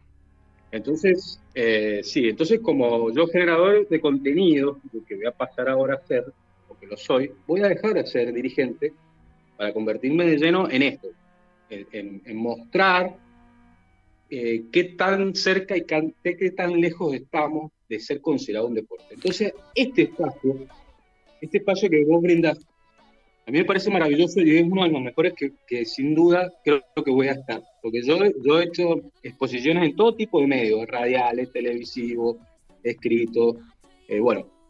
Y siempre me hacen las mismas preguntas básicas eh, y los mismos cuestionamientos, y, eso a mí ya me cansa, me agota mentalmente, entonces yo voy hacia, ahora yo tomo decisiones y digo, voy a, a, este medio, o a este medio sí, o a este medio no. Antes yo suplicaba que me dieran un espacio, ahora yo tengo la suerte de decir, a vos sí, a vos no. Y a mí, eh, vincular al, al póker con el mundo de los deportes, con un medio especializado como Marca Póker, wow, dije, esto hay que aprovecharlo. Entonces yo me siento realmente identificado con medios deportivos que traten de vincular al máximo posible al póker en el mundo de los deportes. Entonces mi libro es una manifestación sociocultural, educativa, eh, legal, em, que va encaminada hacia a ese tipo de vinculación. Que es exactamente, Eh, Sebastián, la vinculación que siempre ha querido nuestra marca sponsorizadora. Yo, recuerdo eh, hace seis años cuando empezó el camino de, de Marca Póker, cuando empezamos las conversaciones con Winamax para sponsorizar este espacio dentro de una radio generalista, una radio generalista deportiva como es Radio Marca, de- del grupo de unidad editorial, del grupo Marca, que es uno de los grupos de comunicación más importantes y grandes de nuestro país, eh, había otras opciones sobre la mesa. Es decir, este programa de póker eh, se podía haber emitido en Radio Marca como se podía haber emitido en otra emisora nacional, porque había otras posibilidades, otros presupuestos, etcétera, etcétera. Pero desde el primer momento, la- mi idea personal, como la idea del patrocinador, que se alineó perfectamente con mi idea y yo con la de ellos, porque es la misma, era vincular lo que tú dices, vincular el mundo del póker con el deporte. Es la radio donde debemos estar, que es la radio del deporte, porque el póker en su actividad más competitiva, más deportiva, como es eh, la modalidad de torneos multimesa, eh, tiene unas similitudes gigantescas con el deporte, a todos los niveles de concentración, de estabilidad emocional, de largas jornadas de, de competición, eh, tiene mucha similitud y por eso nosotros queremos estar donde pertenecemos, que es al mundo de, de los deportes. Como bien dices, hay, un, hay incluso una, una parte importante, una muestra importante de la comunidad de, jugadores de póker mundial que no considera el póker, ni siquiera el de torneos como, como, como, como un deporte. De, de, hecho, dentro del propio Team Winamax hay algunas discrepancias, ¿no? Mientras que algunos jugadores del Team Pro, con los que yo he hablado en este programa, sí lo consideran al 100% una actividad deportiva, deportiva mental, obviamente, eh, hay otros jugadores del Team Pro que tienen discrepancias, ¿no? que siguen calificándolo como un juego por sus propias eh, concepciones de, esta, actividad. Pero si nos centramos exclusivamente eh, en lo que vosotros os centráis, que me parece interesante, que es la modalidad de torneos y específicamente la modalidad de Texas Hold'em, eh, se podría comparar con un deporte perfectamente. Ojalá fuésemos reconocidos como en Brasil, que es el único país que lo hace, como un deporte, como una actividad mental de ese tipo. ¿no? En Argentina estáis en vías de conseguirlo, en vías de intentar conseguirlo, ¿no? Vamos, David, eh, al, directo eh, al hueso. En Argentina eh, todavía el póker no ha sido considerado deporte. Eso lo explico rápidamente en mi libro, en el primer capítulo. Eh, hubieron, hubo notas que trascendieron fronteras y llegó a todos lados, donde decían que el póker había sido considerado un deporte. Lo fue, y esto no es contradictorio, pero un, por un organismo que, que, se llama Confederación Argentina de Deportes, que no tiene atribuciones ni facultades para declarar nada más que en el ámbito privado. Yeah. Es una institución que, eh, superior que tiene el mismo el mismo estatus que el Comité Olímpico Argentino. Si bien eh, forma parte del sistema nacional del deporte, y, la ley nacional del deporte las nombra y las reconoce, no tienen esta facultad, pero terminan siendo más importantes o más trascendentales que los organismos gubernamentales. Eh, entonces lo que decide eh, generalmente eh, el Comité Olímpico Argentino muchas veces es más importante, tiene más trascendencia a nivel deportivo de lo que puede decir la Secretaría de Deporte de la Nación. Pero bueno, es un avance porque ya es un organismo que nos reconoce en el, en el, mundo del deporte. Pero lo que tienen que entender la comunidad, en mi libro es una especie de guía para que entiendan. Por ejemplo, vos, David, vos se te ocurre iniciar un deporte nuevo, te pareció algo curioso, llamativo, e inventaste algo. Vamos a poner por, como, por ejemplo, el pádel. El pádel es un deporte argentino que lo, lo inventaron hace varias décadas atrás, y tuvo gran repercusión hasta incluso llegó a España, bueno, a todas partes del mundo. Pero se inventó un deporte de cero, de la nada. ¿Qué hicieron? Cumplieron una serie de requisitos para que eh, tenga, eh, pueda crecer es, ese deporte o esa actividad. Eh, y así muchísimos ejemplos. Difíciles que el póker, ya siendo habiendo sido creado, es decir, que no, no, no, no es que empezamos a crearlo hoy de cero, ya existe hace eh, varias décadas. Entonces, eh, como se creó y en los ámbitos que se manejó, es muy difícil poder eh, sacar del ámbito donde se encuentra el póker actualmente, porque está en el ámbito de los casinos. Eh, entonces, crear un deporte como el póker nuevo o con nueva consideración es muy difícil porque ya tiene una concepción atrás establecida como que es juego de azar. Porque los casinos se lo han apropiado al póker y es muy difícil sacarlo. No solo los casinos, sino los organismos del Estado gubernamentales que son los entes reguladores de azar. Entonces, lo hace muchísimo más complejo. Pero, eh, explicando un poco más, eh, yo eh, le, informo a la comunidad, porque el libro no está apuntado a la comunidad del póker, a los jugadores profesionales. De hecho, al libro no le va a gustar nada. Como bien dijiste, yo no, yo no voy a enseñar ni explicar de póker nada, porque yo no estoy calificado, no estoy a la altura para enseñar póker. Hay grandísimos cracks que lo hacen. Pero sí yo voy a hablar mucho de póker y se, van, y se va a poder entender o van, a, van, a, van a aprender de póker desde otro mirada, desde otra mirada, otro ángulo que es el ángulo deportivo, cultural, sociológico, educativo, de salud. Y legal, por supuesto. Entonces, yo creo que a la comunidad del póker no le, va a gustar nada esto porque eh, eh, es bastante polémico el libro. Em, tocaste el tema de, de eh, si es deporte o no deporte, algunos piensan que sí. Bueno, ¿qué es deporte? la bibliografía del mundo no se pone de acuerdo. Es un concepto tan subjetivo, tan político que nadie sabe interpretar lo que es el deporte, para, para empezar. El libro lo explica y yo tuve que hasta inventar, yo creé una, una propia definición de deporte para que lo utilicen todos los organismos gubernamentales. Pero también creé una, una definición de póker deportivo, esto lo tienen que utilizar todas las instituciones del póker a gusto, la pueden utilizar, es de la comunidad, para que puedan eh, realmente saber eh, a dónde estamos parados y si realmente cumplimos los principios del deporte. ¿Qué son los principios del deporte? Eh, bueno, ese es un gran debate que yo podemos empezar ahora a decirte.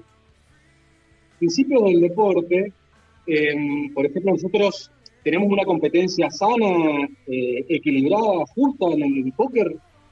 Bueno, empecemos a debatir. Para mí no, no estamos ni cerca. Que en los eventos de póker se permita que jueguen profesionales y amateurs al mismo, al mismo tiempo, eh, ya eh, prácticamente sería uno de los pocos deportes a nivel mundial donde se permite esto, con marcadas diferencias abismales entre los profesionales contra los recreacionales. Si a eso le aumentamos de que en, el juego online se permita el anonimato, más ventaja o brecha está sacando el profesional sobre el amateur. Si le incorporamos la utilización del solver, de los solvers, más ventaja aún. Entonces, en eventos también deportivos de poker, donde hay entradas ilimitadas, el que tiene mayor billetera puede sacar más ventaja. Entonces, seguimos acumulando diferentes cuestiones que tienen que ver de que no hay una competencia equilibrada o sana o justa en el póker. Todo eso lo plasmas en tu libro, ¿verdad? Todas estas polémicas, estos... por supuesto. Sí, sí. Sí, sí, sí, todo, todo, todo. Todo esto está plasmado porque, a ver, em, rápidamente, el libro tiene siete elementos que, tienen que, que yo los trato de destrabar para que la sociedad los incorpore y los políticos funcionarios de turno, o los funcionarios o dirigentes del deporte y del póker puedan aplicar. Eh, yo hablo, el, el capítulo 1 es legalidad, hablo de leyes y la estructura del póker o de los deportes. El segundo es, eh, hablo de lo que es el concepto del deporte y las características de los deportes o los principios. El tercer elemento ya me meto de lleno y es la cancha, la cancha donde se juega el póker. El cuatro es el componente mm, físico, componente físico que es determinante en las concepciones del deporte, porque todas las concepciones del deporte hablan de elementos físicos y muy pocas hablan de la capacidad o habilidad mental. El quinto elemento es una bomba, una bomba abismal porque es una, la cuestión azar, que ustedes les llaman, ustedes los, los que organizan el evento de póker o los que comunican o los jugadores, hablan de azar en el póker, yo hablo, para mí el azar o la suerte no existe, yo hablo de cuestiones probabilísticas o probabilidad. Y el sexto elemento eh, es la apuesta o variable económica. El hermoso debate. Y bueno, esos son los seis elementos, pero ustedes me van a decir, pero son siete. Sí, son siete elementos, pero el séptimo no es un capítulo. Y es uno de los peores componentes a destrabar o resolver y, y está dentro de la propia comunidad del póker. La propia comunidad del póker es la que eh, le hace un daño terrible a- o, o dificulta para que el póker pueda ser considerado un deporte. ¿Por qué? Porque, bueno, hay, hay muchísimas historias o experiencias que yo comento en el libro y me baso en hechos y que yo interpreto de que cuando yo hago charlas, conferencias, debates en la habitación pública, hay cuestiones que no puedo resolver. Hay preguntas que no les puedo responder. Eh, esto lo vamos a, lo, lo- yo lo, lo- puedo explicar con, yo lo explico con algunas historias personales eh, o anécdotas, pero también lo explico con entrevistas que le hago a personalidades del mundo del deporte o, o- o del póker. Eh, puedo contar algunas anécdotas rápidamente. Sí. Eh, bueno, a ver, em, hay un, un- un diputado que una vez eh, en una exposición, eh, él me frena me consulta y me dice, mire, ¿usted me puede pasar un medio especializado de póker para que yo pueda ver algo? Sí, por supuesto, le pasé uno de los más importantes, no el más importante de todos, y él se puso a ver, y miraba, miraba, miraba mientras yo ponía. En un momento me frena y me dice, ¿y esto eh, qué tiene que ver con el póker? Y me, y me muestra un- una nota de apuestas deportivas en el medio especializado de póker. Ya. Eh, y, y me dice, ustedes tienen una gran contradicción. Ustedes se consideran un deporte, ¿qué tiene que ver las apuestas deportivas en el póker? Y después termina, y termina, si- sigue viendo, ah, y veo que hay publicidad de casino, ah, y veo que hay eh, diferentes, bueno, notas de medio especializado. Por eso yo muchas veces salgo a debatir en los medios especializados de póker y digo, ¿qué hace esta nota en un medio especializado de póker? Eh, notas como, por ejemplo, jugador profesional de póker estafa a su vecino con un, con, no sé, con cualquier cosa que no tiene nada que ver con el póker y lo apuñala por la espalda. ¿Qué tiene que ver con los eventos de póker? Entonces, esos medios terminan siendo amarillistas y por una cuestión circunstancial o de, no sé, de tirar notas, terminan mostrando lo peor de la sociedad y siguen vinculando el póker con la cloaca de la sociedad. Estafa, engaño. Eh, ¿Por qué ponemos publicaciones de películas de decir, bueno, todos dicen las películas de póker, UR, eh, eh, eh, no sé, hay muchas películas, pero la gran mayoría vinculan series de póker, películas de póker, a lo peor de la sociedad. con Sí, No, no- no- solemos salir bien parados en el, prostitución. en el cine y las series. Nunca quedamos bien parados. Jamás vamos a quedar bien parados. Entonces, los medios especializados que son comunicadores le muestran a la sociedad y, le- y- y les y siguen vinculando a lo peor de la sociedad en vez de mostrar los atributos que tenemos que son maravillosos. Sí, a Yo tengo una, una anécdota con este mismo legislador que se llama la medalla olvidada, le puse. Esto le va, a- prestar mucho interés a la comunidad eh, española porque, eh, tiene, una vinculación. La medalla olvidada es, es lo siguiente. Eh, nosotros, este legislador se sintió identificado con mi proyecto y me hacía un montón de preguntas muy interesantes. ¿Por qué? Porque él la vivió en carne propia. Él fue jugador profesional de un deporte que no fue reconocido. Eh, esto me, re- me rem- me remonta rápidamente a Barcelona 92, Juegos Olímpicos de Barcelona 92. Em, el deporte era hockey sobre patines. Argentina fue a competir en desventaja y llegó a la final contra el séptuple campeón mundial, España, el local. La alfombra roja estaba, el rey y la princesa estaban presentes. Ante una, a- a- un partido increíble y, un- y una final para el infarto, Argentina se impone entre el local, obteniendo la medalla de, de oro de hockey sobre patines. ¿Qué, qué pasó? Esa medalla no fue reconocida por, el- por los Juegos Olímpicos, ya que fue un deporte en carácter exhibición. Ya. Es decir, al medallero general no fue reconocido.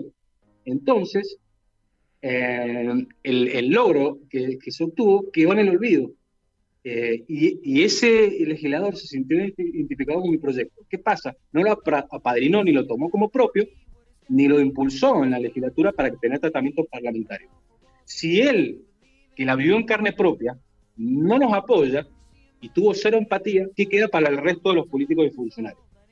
Entonces, ahí te, demuestro o te vinculo de alguna manera, de alguna manera sutil, una experiencia que tuve en la administración pública con un funcionario mezclado con deporte y qué camino le espera negativo al póker si seguimos haciendo presentaciones en la administración pública con eh, personalidades que no están a la altura. Y los que están a la altura no se la van a jugar jamás. Y, y explico en el libro por qué no se la van a jugar jamás. Entonces, así hay montón de anécdotas. Y, y hay algunas que son eh, escandalosamente graciosas o llamativas. Yo creo que a la comunidad le va a gustar, a la comunidad, a la sociedad en general, le va, le, va a gustar cómo yo interactúo en el libro y cómo voy mostrando una especie de humor o ironía estas experiencias vividas. Entonces, el libro es una manifestación mía de la. De, yo tengo una generación de contenido que se llama La burbuja explota. Entonces, es una versión humorística, a veces, de una cuestión que no tiene que tener humor, pero yo me lo tomo con, humor porque el libro no hubiera sido muy crudo o muy fuerte. Por eso la participación de los personajes, de los 35 o más personajes que figuran en el libro, porque es humanizarlo, mostrar la parte positiva del póker en cada debate que doy.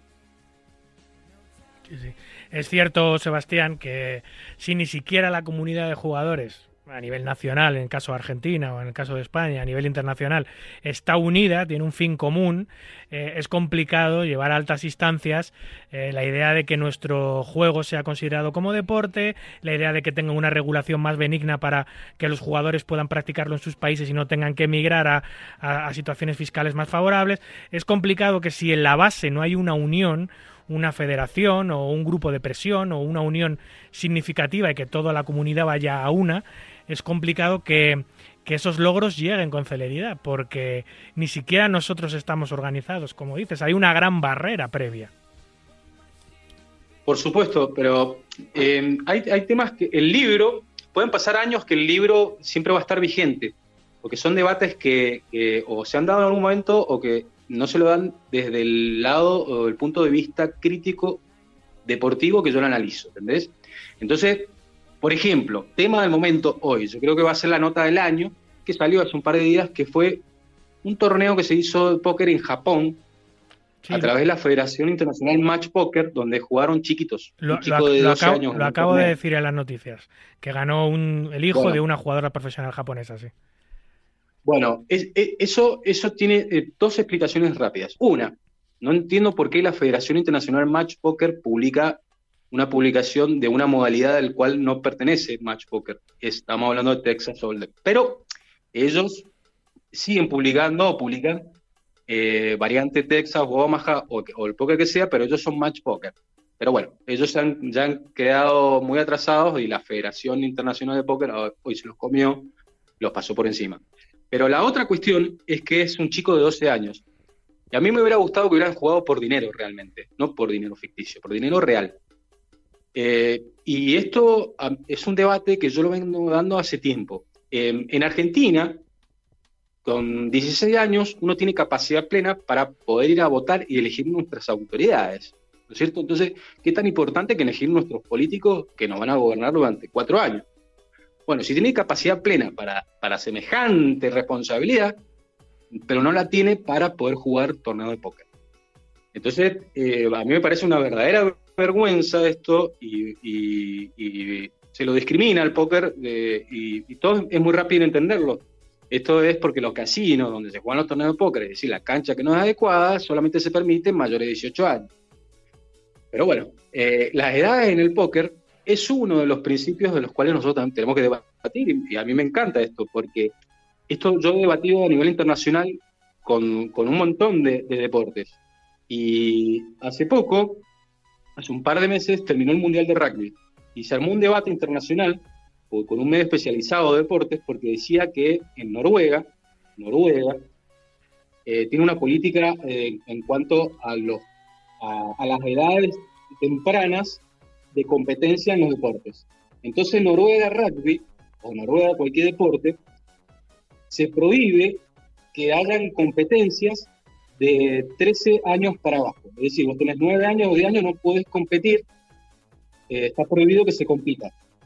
Eh, y esto, ellos eh, se ponen a la vanguardia de esto, cosa que no lo es, diciendo que ellos son el país del mundo que tiene mayor medallas olímpicas per cápita.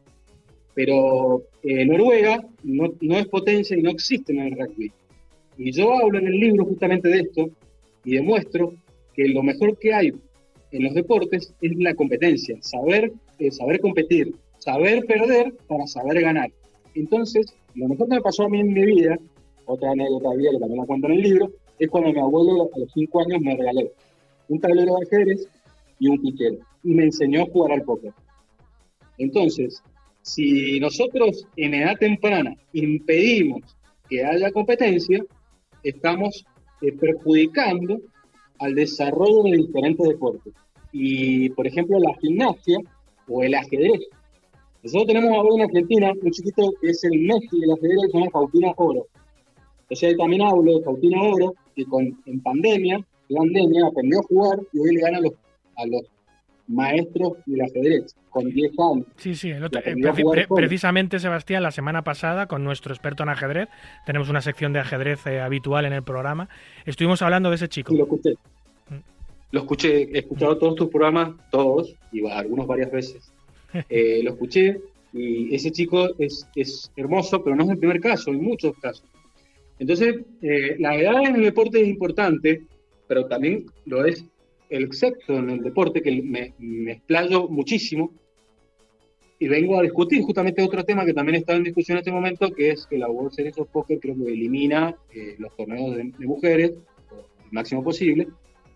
Eh, y bueno, yo eh, hablo mucho del sexo en, los deportes y creo que es la mejor parte del libro. pero también, bueno, toco también los roles que hay en el póker, el cual generó un debate el año pasado, los roles que tenemos en el póker, que a veces hay una posición dominante o bloques económicos, los llamo yo, que son esos, grupos de jugadores que son organizadores, jugadores, medios de comunicación, eh, bueno, son todo y hasta incluso organizan torneos que los juegan ellos mismos. Eso no está bien. Esto en cualquier deporte, eso en cualquier deporte es un escándalo no se permite, está prohibido. Bueno, acá en Argentina, en, la AFA o el fútbol, eh, sobre todo hace un par de décadas, era, era esto, un escándalo, y lo sigue siendo. Pero que, que a, mí, a mí me parece lógico que un, jugador organice y juegue los torneos que organiza. Estamos hablando en Argentina, el país de la cero, de la cero transparencia, de los pocos valores, de, acá en Argentina desconfiamos. Yo desconfío, discúlpenme. Y a mí me han cobrado muchas veces organizadores de torneos, plataformas de póker que no tienen licencia y eh, no puedo recuperar el dinero perdido a no a la plata. Entonces, eh, en, la cuestión de los roles en el póker es algo que a la comunidad de póker no le va a gustar para nada. Y ahí voy muy fuerte, muy duro, eh, y tomo postura, por supuesto. Entonces, sacando de lado muchas veces las cuestiones eh, netamente deportivas, yo también me meto eh, en debate de otras cuestiones sociológicas. Eh, yo cuando, cuando hablo o trato de defender al póker de dentro de la cuestión azar, yo hablo de que la suerte no existe. Entonces, no hay nada más llamativo que alguien venga y te diga, la suerte no existe. el, en el libro explico detalladamente por qué la moneda no existe y también hago ejemplos con el deporte. Eh, y tengo experiencia en la meditación pública. En el, libro uno va a ver las historias de cómo yo debato con, con estos personajes de la meditación pública. Entonces, hay muchísimas cuestiones que el póker tiene que resolver. Por ejemplo, el lenguaje de póker. El lenguaje que utilizamos en todo el póker es indebido y no es el adecuado. Está más cercano a los juegos de azar que a lo deportivo yo no sé qué palabras deberían modificarse, pero hay algunas que tienen una connotación negativa o que lo vinculan más a los juegos que a, que a lo deportivo. Cuando uno dice, habla de apuesta, cuando uno dice ficha, cuando uno dice pago, eso es muy difícil hacérselo entender a un, a un funcionario de la cartera de deporte. Entonces, hasta he hablado con, con sociólogos y con filósofos al respecto, y, y el estudio ahí va profundizado a una cuestión sociocultural. Ni hablar, pero ni hablar cuando empiezo a meterme en, temas de enfermedad o de ludopatía. Entonces el libro pasa a ser educativo, pero también de salud. Y acá es donde se lo estigmatiza el póker y a mí me, generalmente, no sé si se puede decir malas palabras acá, o no sé si, a mí ninguna palabra es mala, sino como se lo dice. Pero no hay problema. A mí, a mí me rompe soberanamente las pelotas, o me hincha las pelotas, de que los funcionarios de turno, sin saber de póker, toman postura porque tienen pensado que el póker es de una determinada manera. Me voy a explicar esto rápidamente. Los programas de jugador responsable son todos una estafa de la sociedad. No solo los de casinos privados, sino los de los casinos públicos. Las cifras son inventadas o, en el caso de que sean ciertas, no se condicen con lo que es realmente. ¿Y eh, con qué me baso en esto? El póker es antiludópata.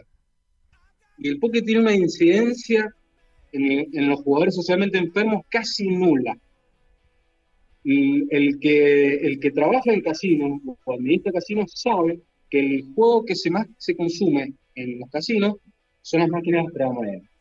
De hecho, el juego de azar o de apuesta que más se consume en el mundo son las máquinas de tragamonedas. Entre un 80 o un 85%, 88 o 89, dependiendo del país. Quiere decir que el resto, si pongamos un 85, el, el 15% del restante se lo llevan todos los demás juegos llámese ruleta, bacará, blackjack, póker, apuestas deportivas, caballo, lo que sea. Entonces yo le pedí a, funcionarios públicos que me digan cuál es la incidencia que tiene el póker en todas sus manifestaciones, jugado contra la banca, o el póker torneo, o el caso, en los jugadores socialmente enfermos o ludópatas. Primero que no, no lo tenían.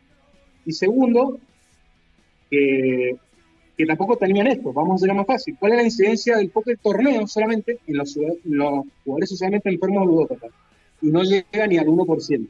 Entonces, acá viene la historia, una de las mejores del libro.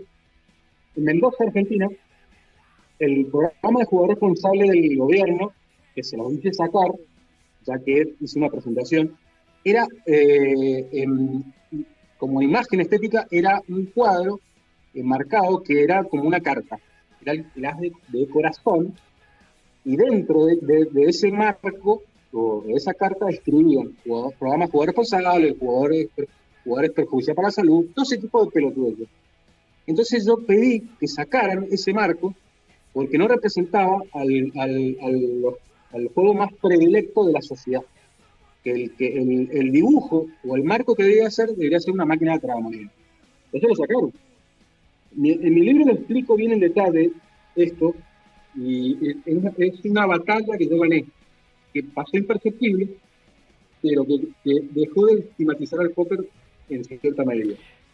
Es cierto, Sebastián, que mm, al estar vinculados de una manera tan clara con el resto de juegos de azar, porque compartimos espacio de juego, el póker, eh, supongo que en Argentina, igual que en España, es exclusivo, es un juego exclusivo cuando se juega con dinero de, locales de ocio de este tipo, de casinos, por lo cual estamos eh, completamente vinculados al resto de juegos de azar eh, para todos los niveles, para consideraciones como actividad, deporte, etcétera, para temas fiscales, estamos en el mismo saco. Separarlo es una lucha que también en España llevamos muchos años y, no hemos conseguido y tenemos, tenemos un agravio claro porque las diferencias del póker como deporte mental de habilidad con el resto de juegos de azar, que matemáticamente no tiene ninguna posibilidad de victoria, es tan grande que, que, llama mucho la atención y a nosotros nos, nos, frustra mucho. Lo que pasa que lo que veo las entidades regulatorias o reguladoras es que no ellos no quieren regular el póker como una actividad distinta al resto de juegos, no les preocupa, no les interesa.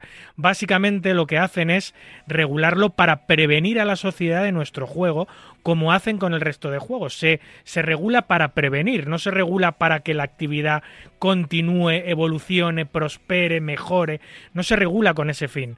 Los reguladores que como tú bien dices no tienen ni idea de lo que de lo que es el póker, el naipe, lo hacen simplemente para frenar el juego dentro de la sociedad por tema populista eh, únicamente. Entonces es un problema conseguir separar el póker del resto de juegos de azar.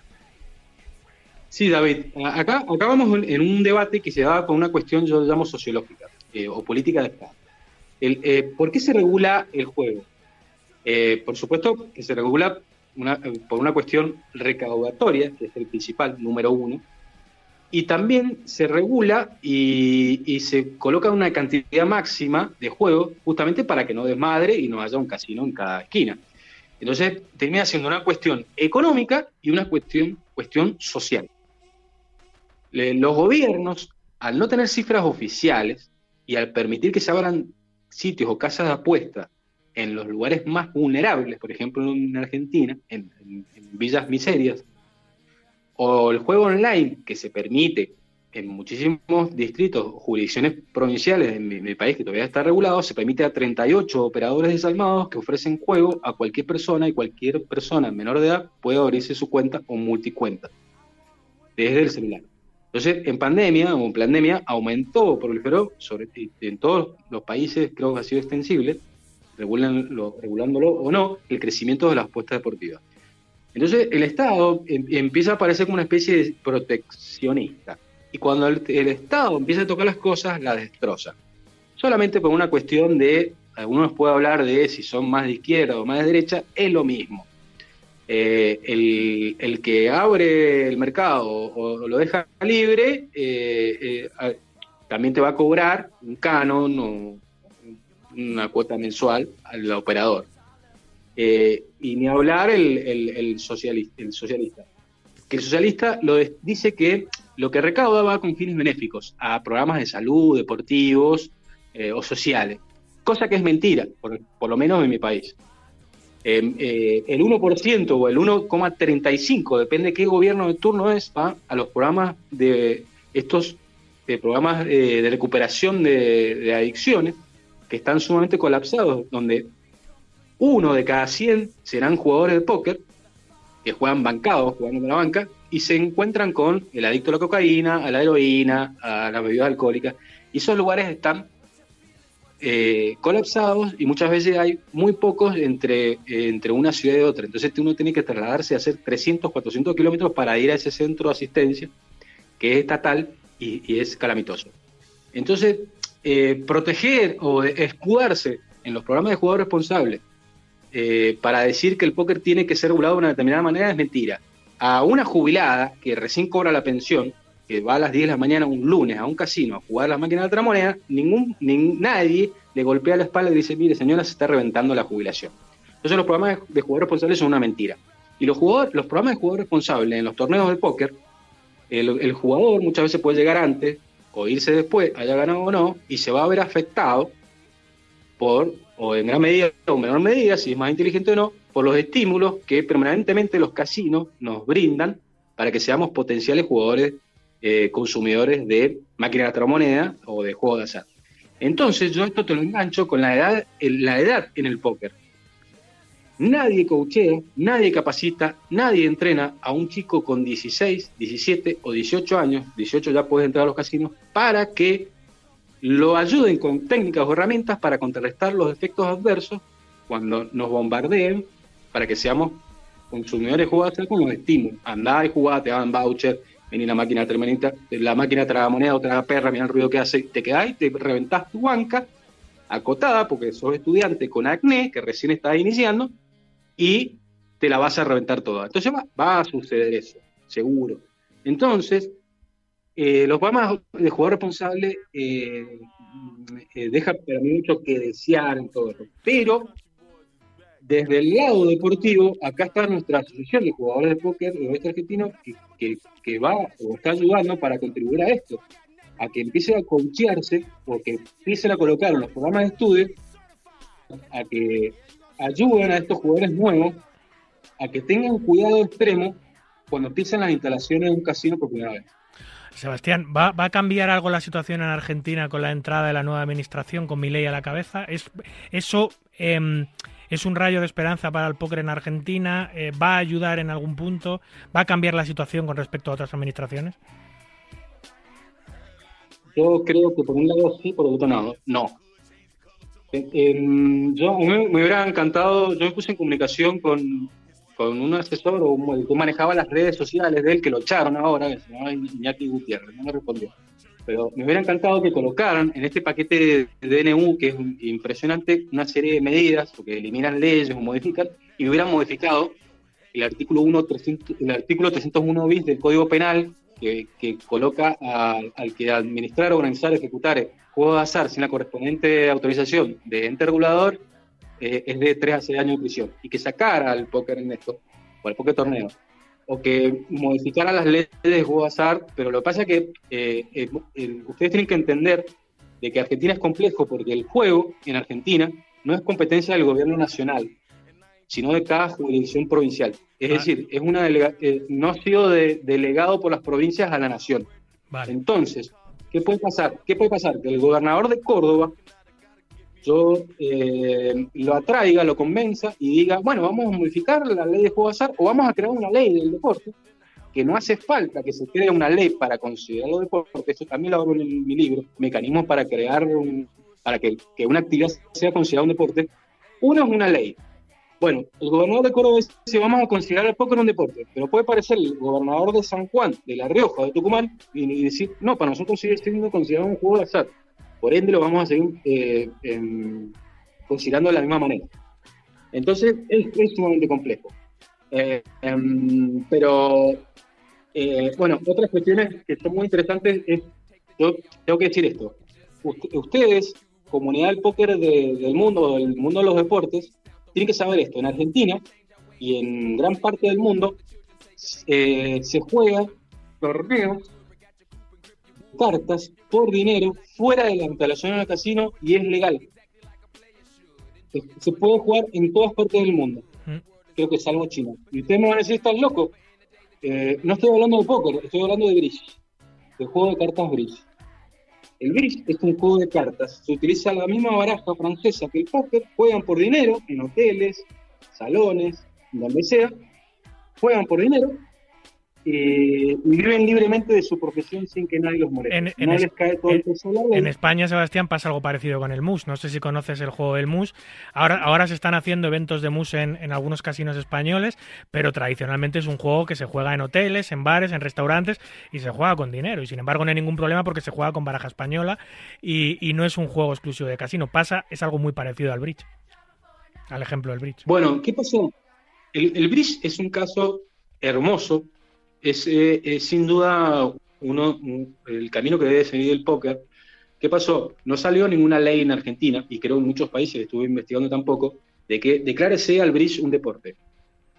Eh, entonces, eh, ¿qué pasó? Uno ve, entra al listado de, de, federaciones afiliadas al Comité Olímpico Argentino y ve la, la, Federación de Bridge que está afiliada. Tiene voz y voto y decisión en, en este organismo. Eh, hacen mundiales de bridge, eh, olimpiadas de bridge, de deportes mentales, y compiten y juegan libremente. Tienen una asociación o federaciones en distintas provincias y no, no, les cae todo el peso de la ley. ¿Pero por qué? Porque son considerados un deporte y no por el mecanismo de una ley. Y todo lo que nos piden a nosotros, los organismos gubernamentales, no se lo exigen al, al bridge o jamás se lo exigieron. Entonces, muchos ni siquiera saben lo que es el bridge eh, estos políticos. Pero cuando uno lo explica, se, dejan, se quedan con los ojos abiertos y no lo pueden creer. No lo pueden creer. Yo tampoco lo puedo creer. Entonces, ¿cómo puede ser que un juego de cartas que juegan por dinero sea considerado un deporte y otro no? ¿Cuál es la diferencia? Hay unos que juegan por pareja y hay destreza y habilidad mental y que tienen que hacer una subasta y analizar.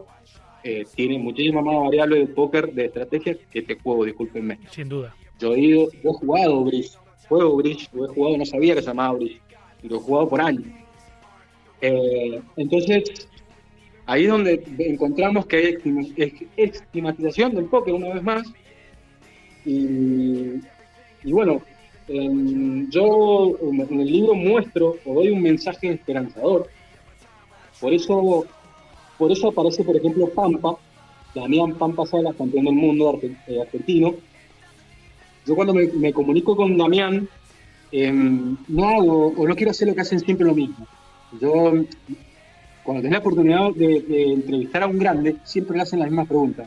Ay, así que eras abogado, ¿cómo tomaste la decisión de dejar de jugar? ¿Cómo lo tomó tu familia? ¿Cuándo empezaste a jugar? Bueno, esas estupideces yo no, las, no las hago. Yo trato de hacer algo que llame la atención, que vaya, que vaya a generar un cambio de conciencia. Entonces yo cuando le, le hice las preguntas a Pampa, él me pidió un par de días para responderlas porque no se esperaba lo que le iba a preguntar. Y tiene que ver, tiene que ver algo con lo siguiente. Yo estoy peleando, luchando para que haya un día del jugador de póker o un día del póker, como hay en cualquier profesión o en cualquier actividad. Está el día del carnicero, el día del taxista, el día de lo que sea. Quiero que haya un día del jugador de póker. Entonces, ¿cuál debería ser ese día del póker y por qué? Y ahí es donde se estaba instalando, o yo estaba instalando el año pasado a nivel nacional o a nivel internacional.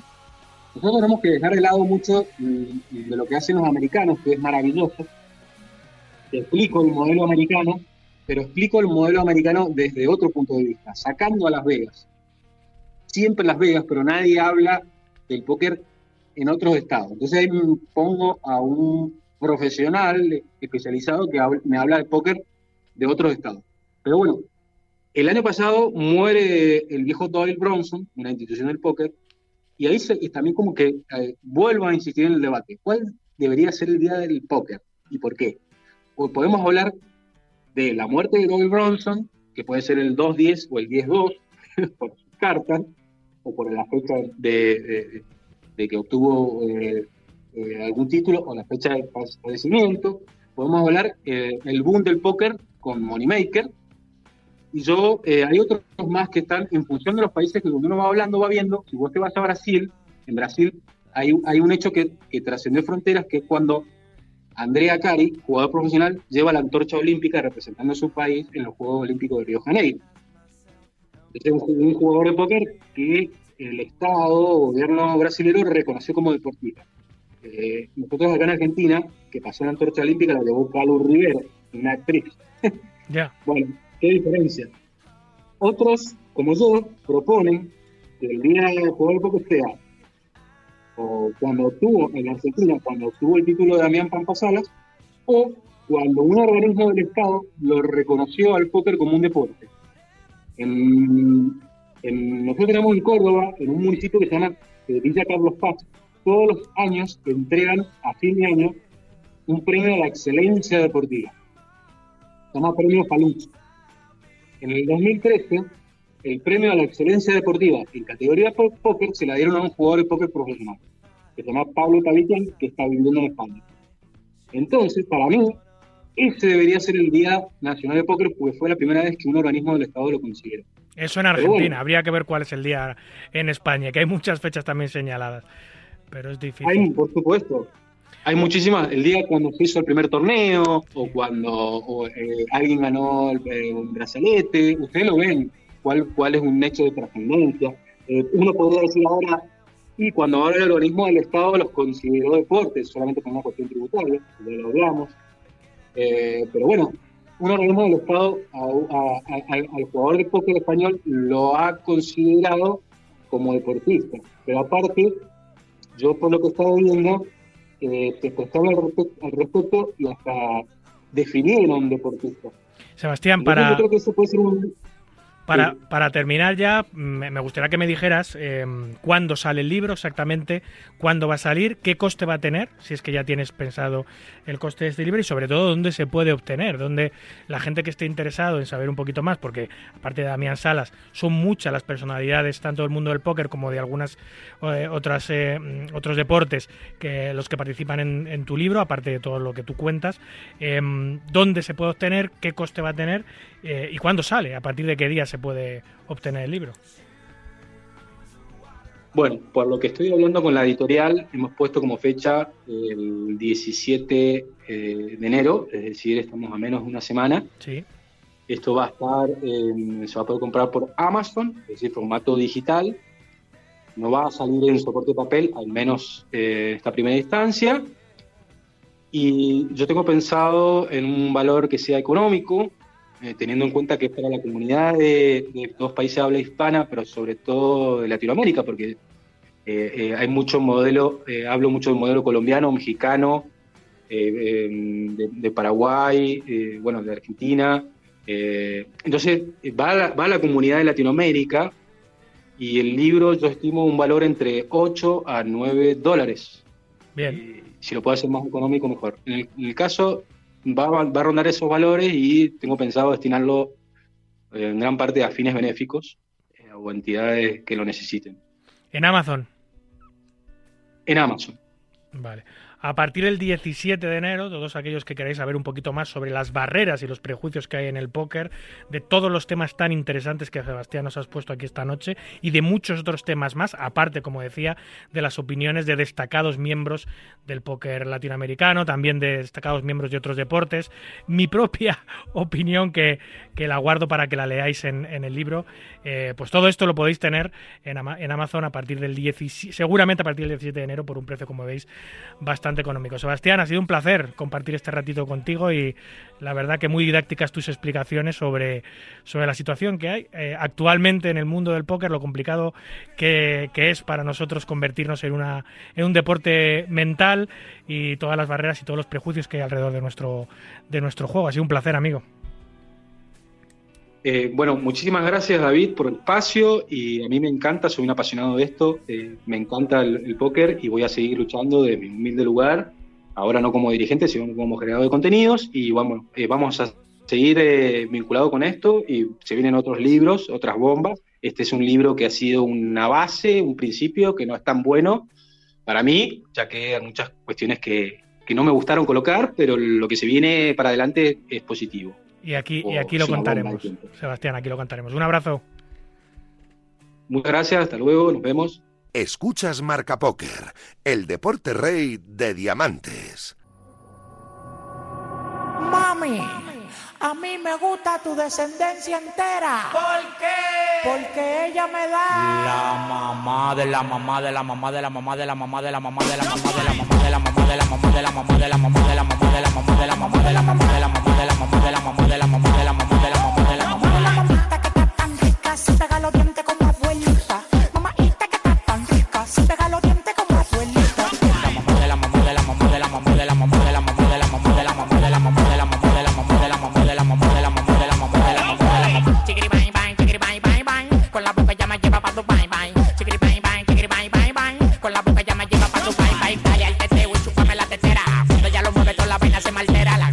Vamos ya con el resumen de los torneos eh, en vivo más importantes que tenemos cada semana dentro de nuestras fronteras, también a veces los que llevan los organizadores privados españoles fuera de ellas.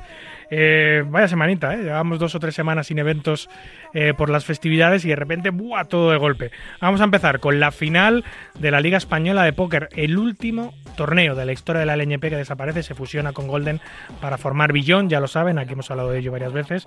Eh, nos cuenta cómo ha ido esa final eh, el bueno de Camilo Cela. Hola, buenas noches, David, buenas noches, Radio Marca. Un saludo a todos los oyentes. Nada, estamos aquí en Casa de Barcelona, última etapa de la temporada, última etapa del NP, nos da un poquito de, cosita, pero bueno, eh, ha sido todo muy bien, semana fantástica, buenos números. El main están ahora ya eh, terminando, para enero, todo muy bien, muy bien, el feedback de la gente fantástico. Bueno, sabemos que Barcelona iba a ir bien, vamos en casa al fin y al cabo. Y nada, en unos días haremos un, imagino, un comunicado, un texto, no sé, de agradecimiento, que será muy largo, será muy largo porque hay muchas cosas que agradecer, a mucha gente que agradecer. Eh, a ti uno de ellos, a Radio Marca, que siempre nos habéis dado esta, esta plataforma para comunicar cosas.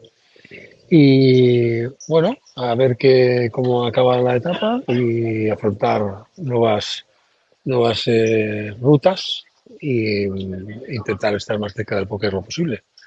Así que una vez más, muchas gracias por todo. Eh, nos encontraremos en el camino. Un abrazo. Y de Barcelona nos vamos a Sevilla, donde se ha celebrado la etapa inaugural del segundo año de las Queen Poker Series, que tiene una pintaza tremenda. Nos lo cuenta con Chimora. Muy buenas noches, David. Nos encontramos aquí en el último día de la gran final de Sevilla de las Queen Poker Series en Casino Admiral. Y nada, pues estamos aquí alucinando aún de toda la gente que se ha movilizado y ha venido durante toda la semana. Hemos tenido una participación masiva en todos los torneos 573 entradas en el main event, 90 entradas en el high roller y en el side event que hemos hecho este fin de semana 242. Ahora mismo tenemos en juego el último torneo del evento, el Joker Queen, donde hay sentados 80 jugadores a inicio y llegando gente. Comentarte también que hemos repartido más de 200.000 euros de lo que llevamos de festival y han salido 36 packs para las siguientes etapas. Así que desde aquí me gustaría dar las gracias a mi equipo, al Casino Admiral Sevilla y, por supuesto, y más importante, a todos y cada uno de los jugadores y jugadoras que habéis decidido venir a Sevilla en esta semana a compartir esta experiencia y esta gran semana de póker a nuestro lado. Os esperamos en Bilbao del 14 al 18 de febrero en la etapa inaugural de la segunda temporada de las Queen Poker Series. Un saludo, gracias. Y de Sevilla nos cruzamos toda la península para llegar hasta Bilbao, donde se ha celebrado la final de otro gran circuito, el Luquia Poker Festival. Eh, nos lo cuenta su poker manager, eh, José Manuel Calvo. Buenas noches, David, y buenas noches a todos los oyentes de Marca Poker. Desde Bilbao estamos inmersos en la emocionante segunda parada de nuestro Luquia Poker Festival 100.000 garantizados, que se celebra en los casinos del Grupo Luquia. Como bien sabéis todos los amantes de póker, esta semana también hemos sido testigos de otros dos grandes eventos, como son las Queen Poker Series y la LNP, buenos amigos que han pasado también por Bilbao.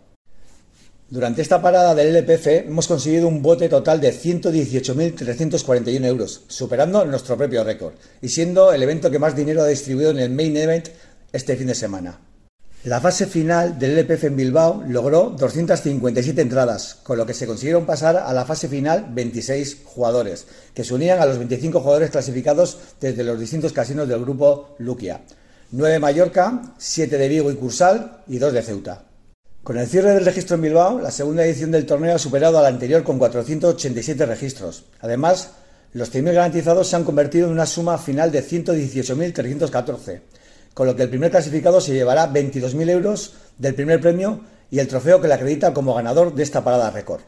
Estaros muy atentos a las redes sociales y a la web del LPF porque en breve saldrá el calendario para este 2024, en el cual seguro que habrá más de una sorpresa.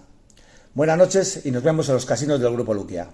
Y para cerrar, lo hablábamos con Alvar, con Antonio, con Israel al principio del programa, vamos a ver qué ha dado de sí la última etapa previa a la gran final del Winamax Poker Tour, la que se ha celebrado en Castellón. Hola de nuevo David y saludos de nuevo desde Castellón. Nos encontramos aquí en las dependencias de Lorenes Gran Casino de Castellón, donde estamos ya prácticamente acabando esta última etapa del Winamax Poker Tour. Ahora mismo quedan 11 jugadores, Cinco son los que se llevarán la entrada para la gran final, así que como te puedes imaginar, la tensión se palpa en el ambiente, quedan solo dos mesitas y en breve conoceremos los ganadores que acudirán a esa gran final en Six Max que se celebrará a principios de febrero en el Casino Gran Madrid de Torrelodones con 500.000 euros garantizados. También se está en marcha el Mystery Cao de esta etapa, 95 jugadores en total lo han disputado. 15 jugadores left ahora mismo en pura burbuja. Y nada, disfrutando de la gastronomía de Castellón, del buen clima, nos ha hecho un tiempo de locos y hemos podido pues incluso bañarnos en la playa. Unos cuantos de los que nos hemos desplazado desde las oficinas de Winamax hasta aquí. Y eso, damos ya casi por cerrada esta última etapa y enfocando todos nuestros esfuerzos en la gran final que se celebrará de aquí dos, tres semanas en Madrid. Muy bien, pues esto ha sido todo por hoy. Aquí concluye nuestro ducentésimo quincuagésimo tercer programa. Un verdadero placer compartir este ratito nocturno con los amantes noctámbulos de la baraja. En la producción y la técnica estuvieron los grandes Javier Fernández y Dani López y a los micros, como siempre, un servidor, David Luzago. Recuerden, para jugar al póker online, no lo duden, jueguen en winamax.es, la plataforma número uno de eventos online de nuestro país. Jueguen y disfruten, siempre con cabeza y moderación. Nos vemos en las mesas, amigos. Adiós.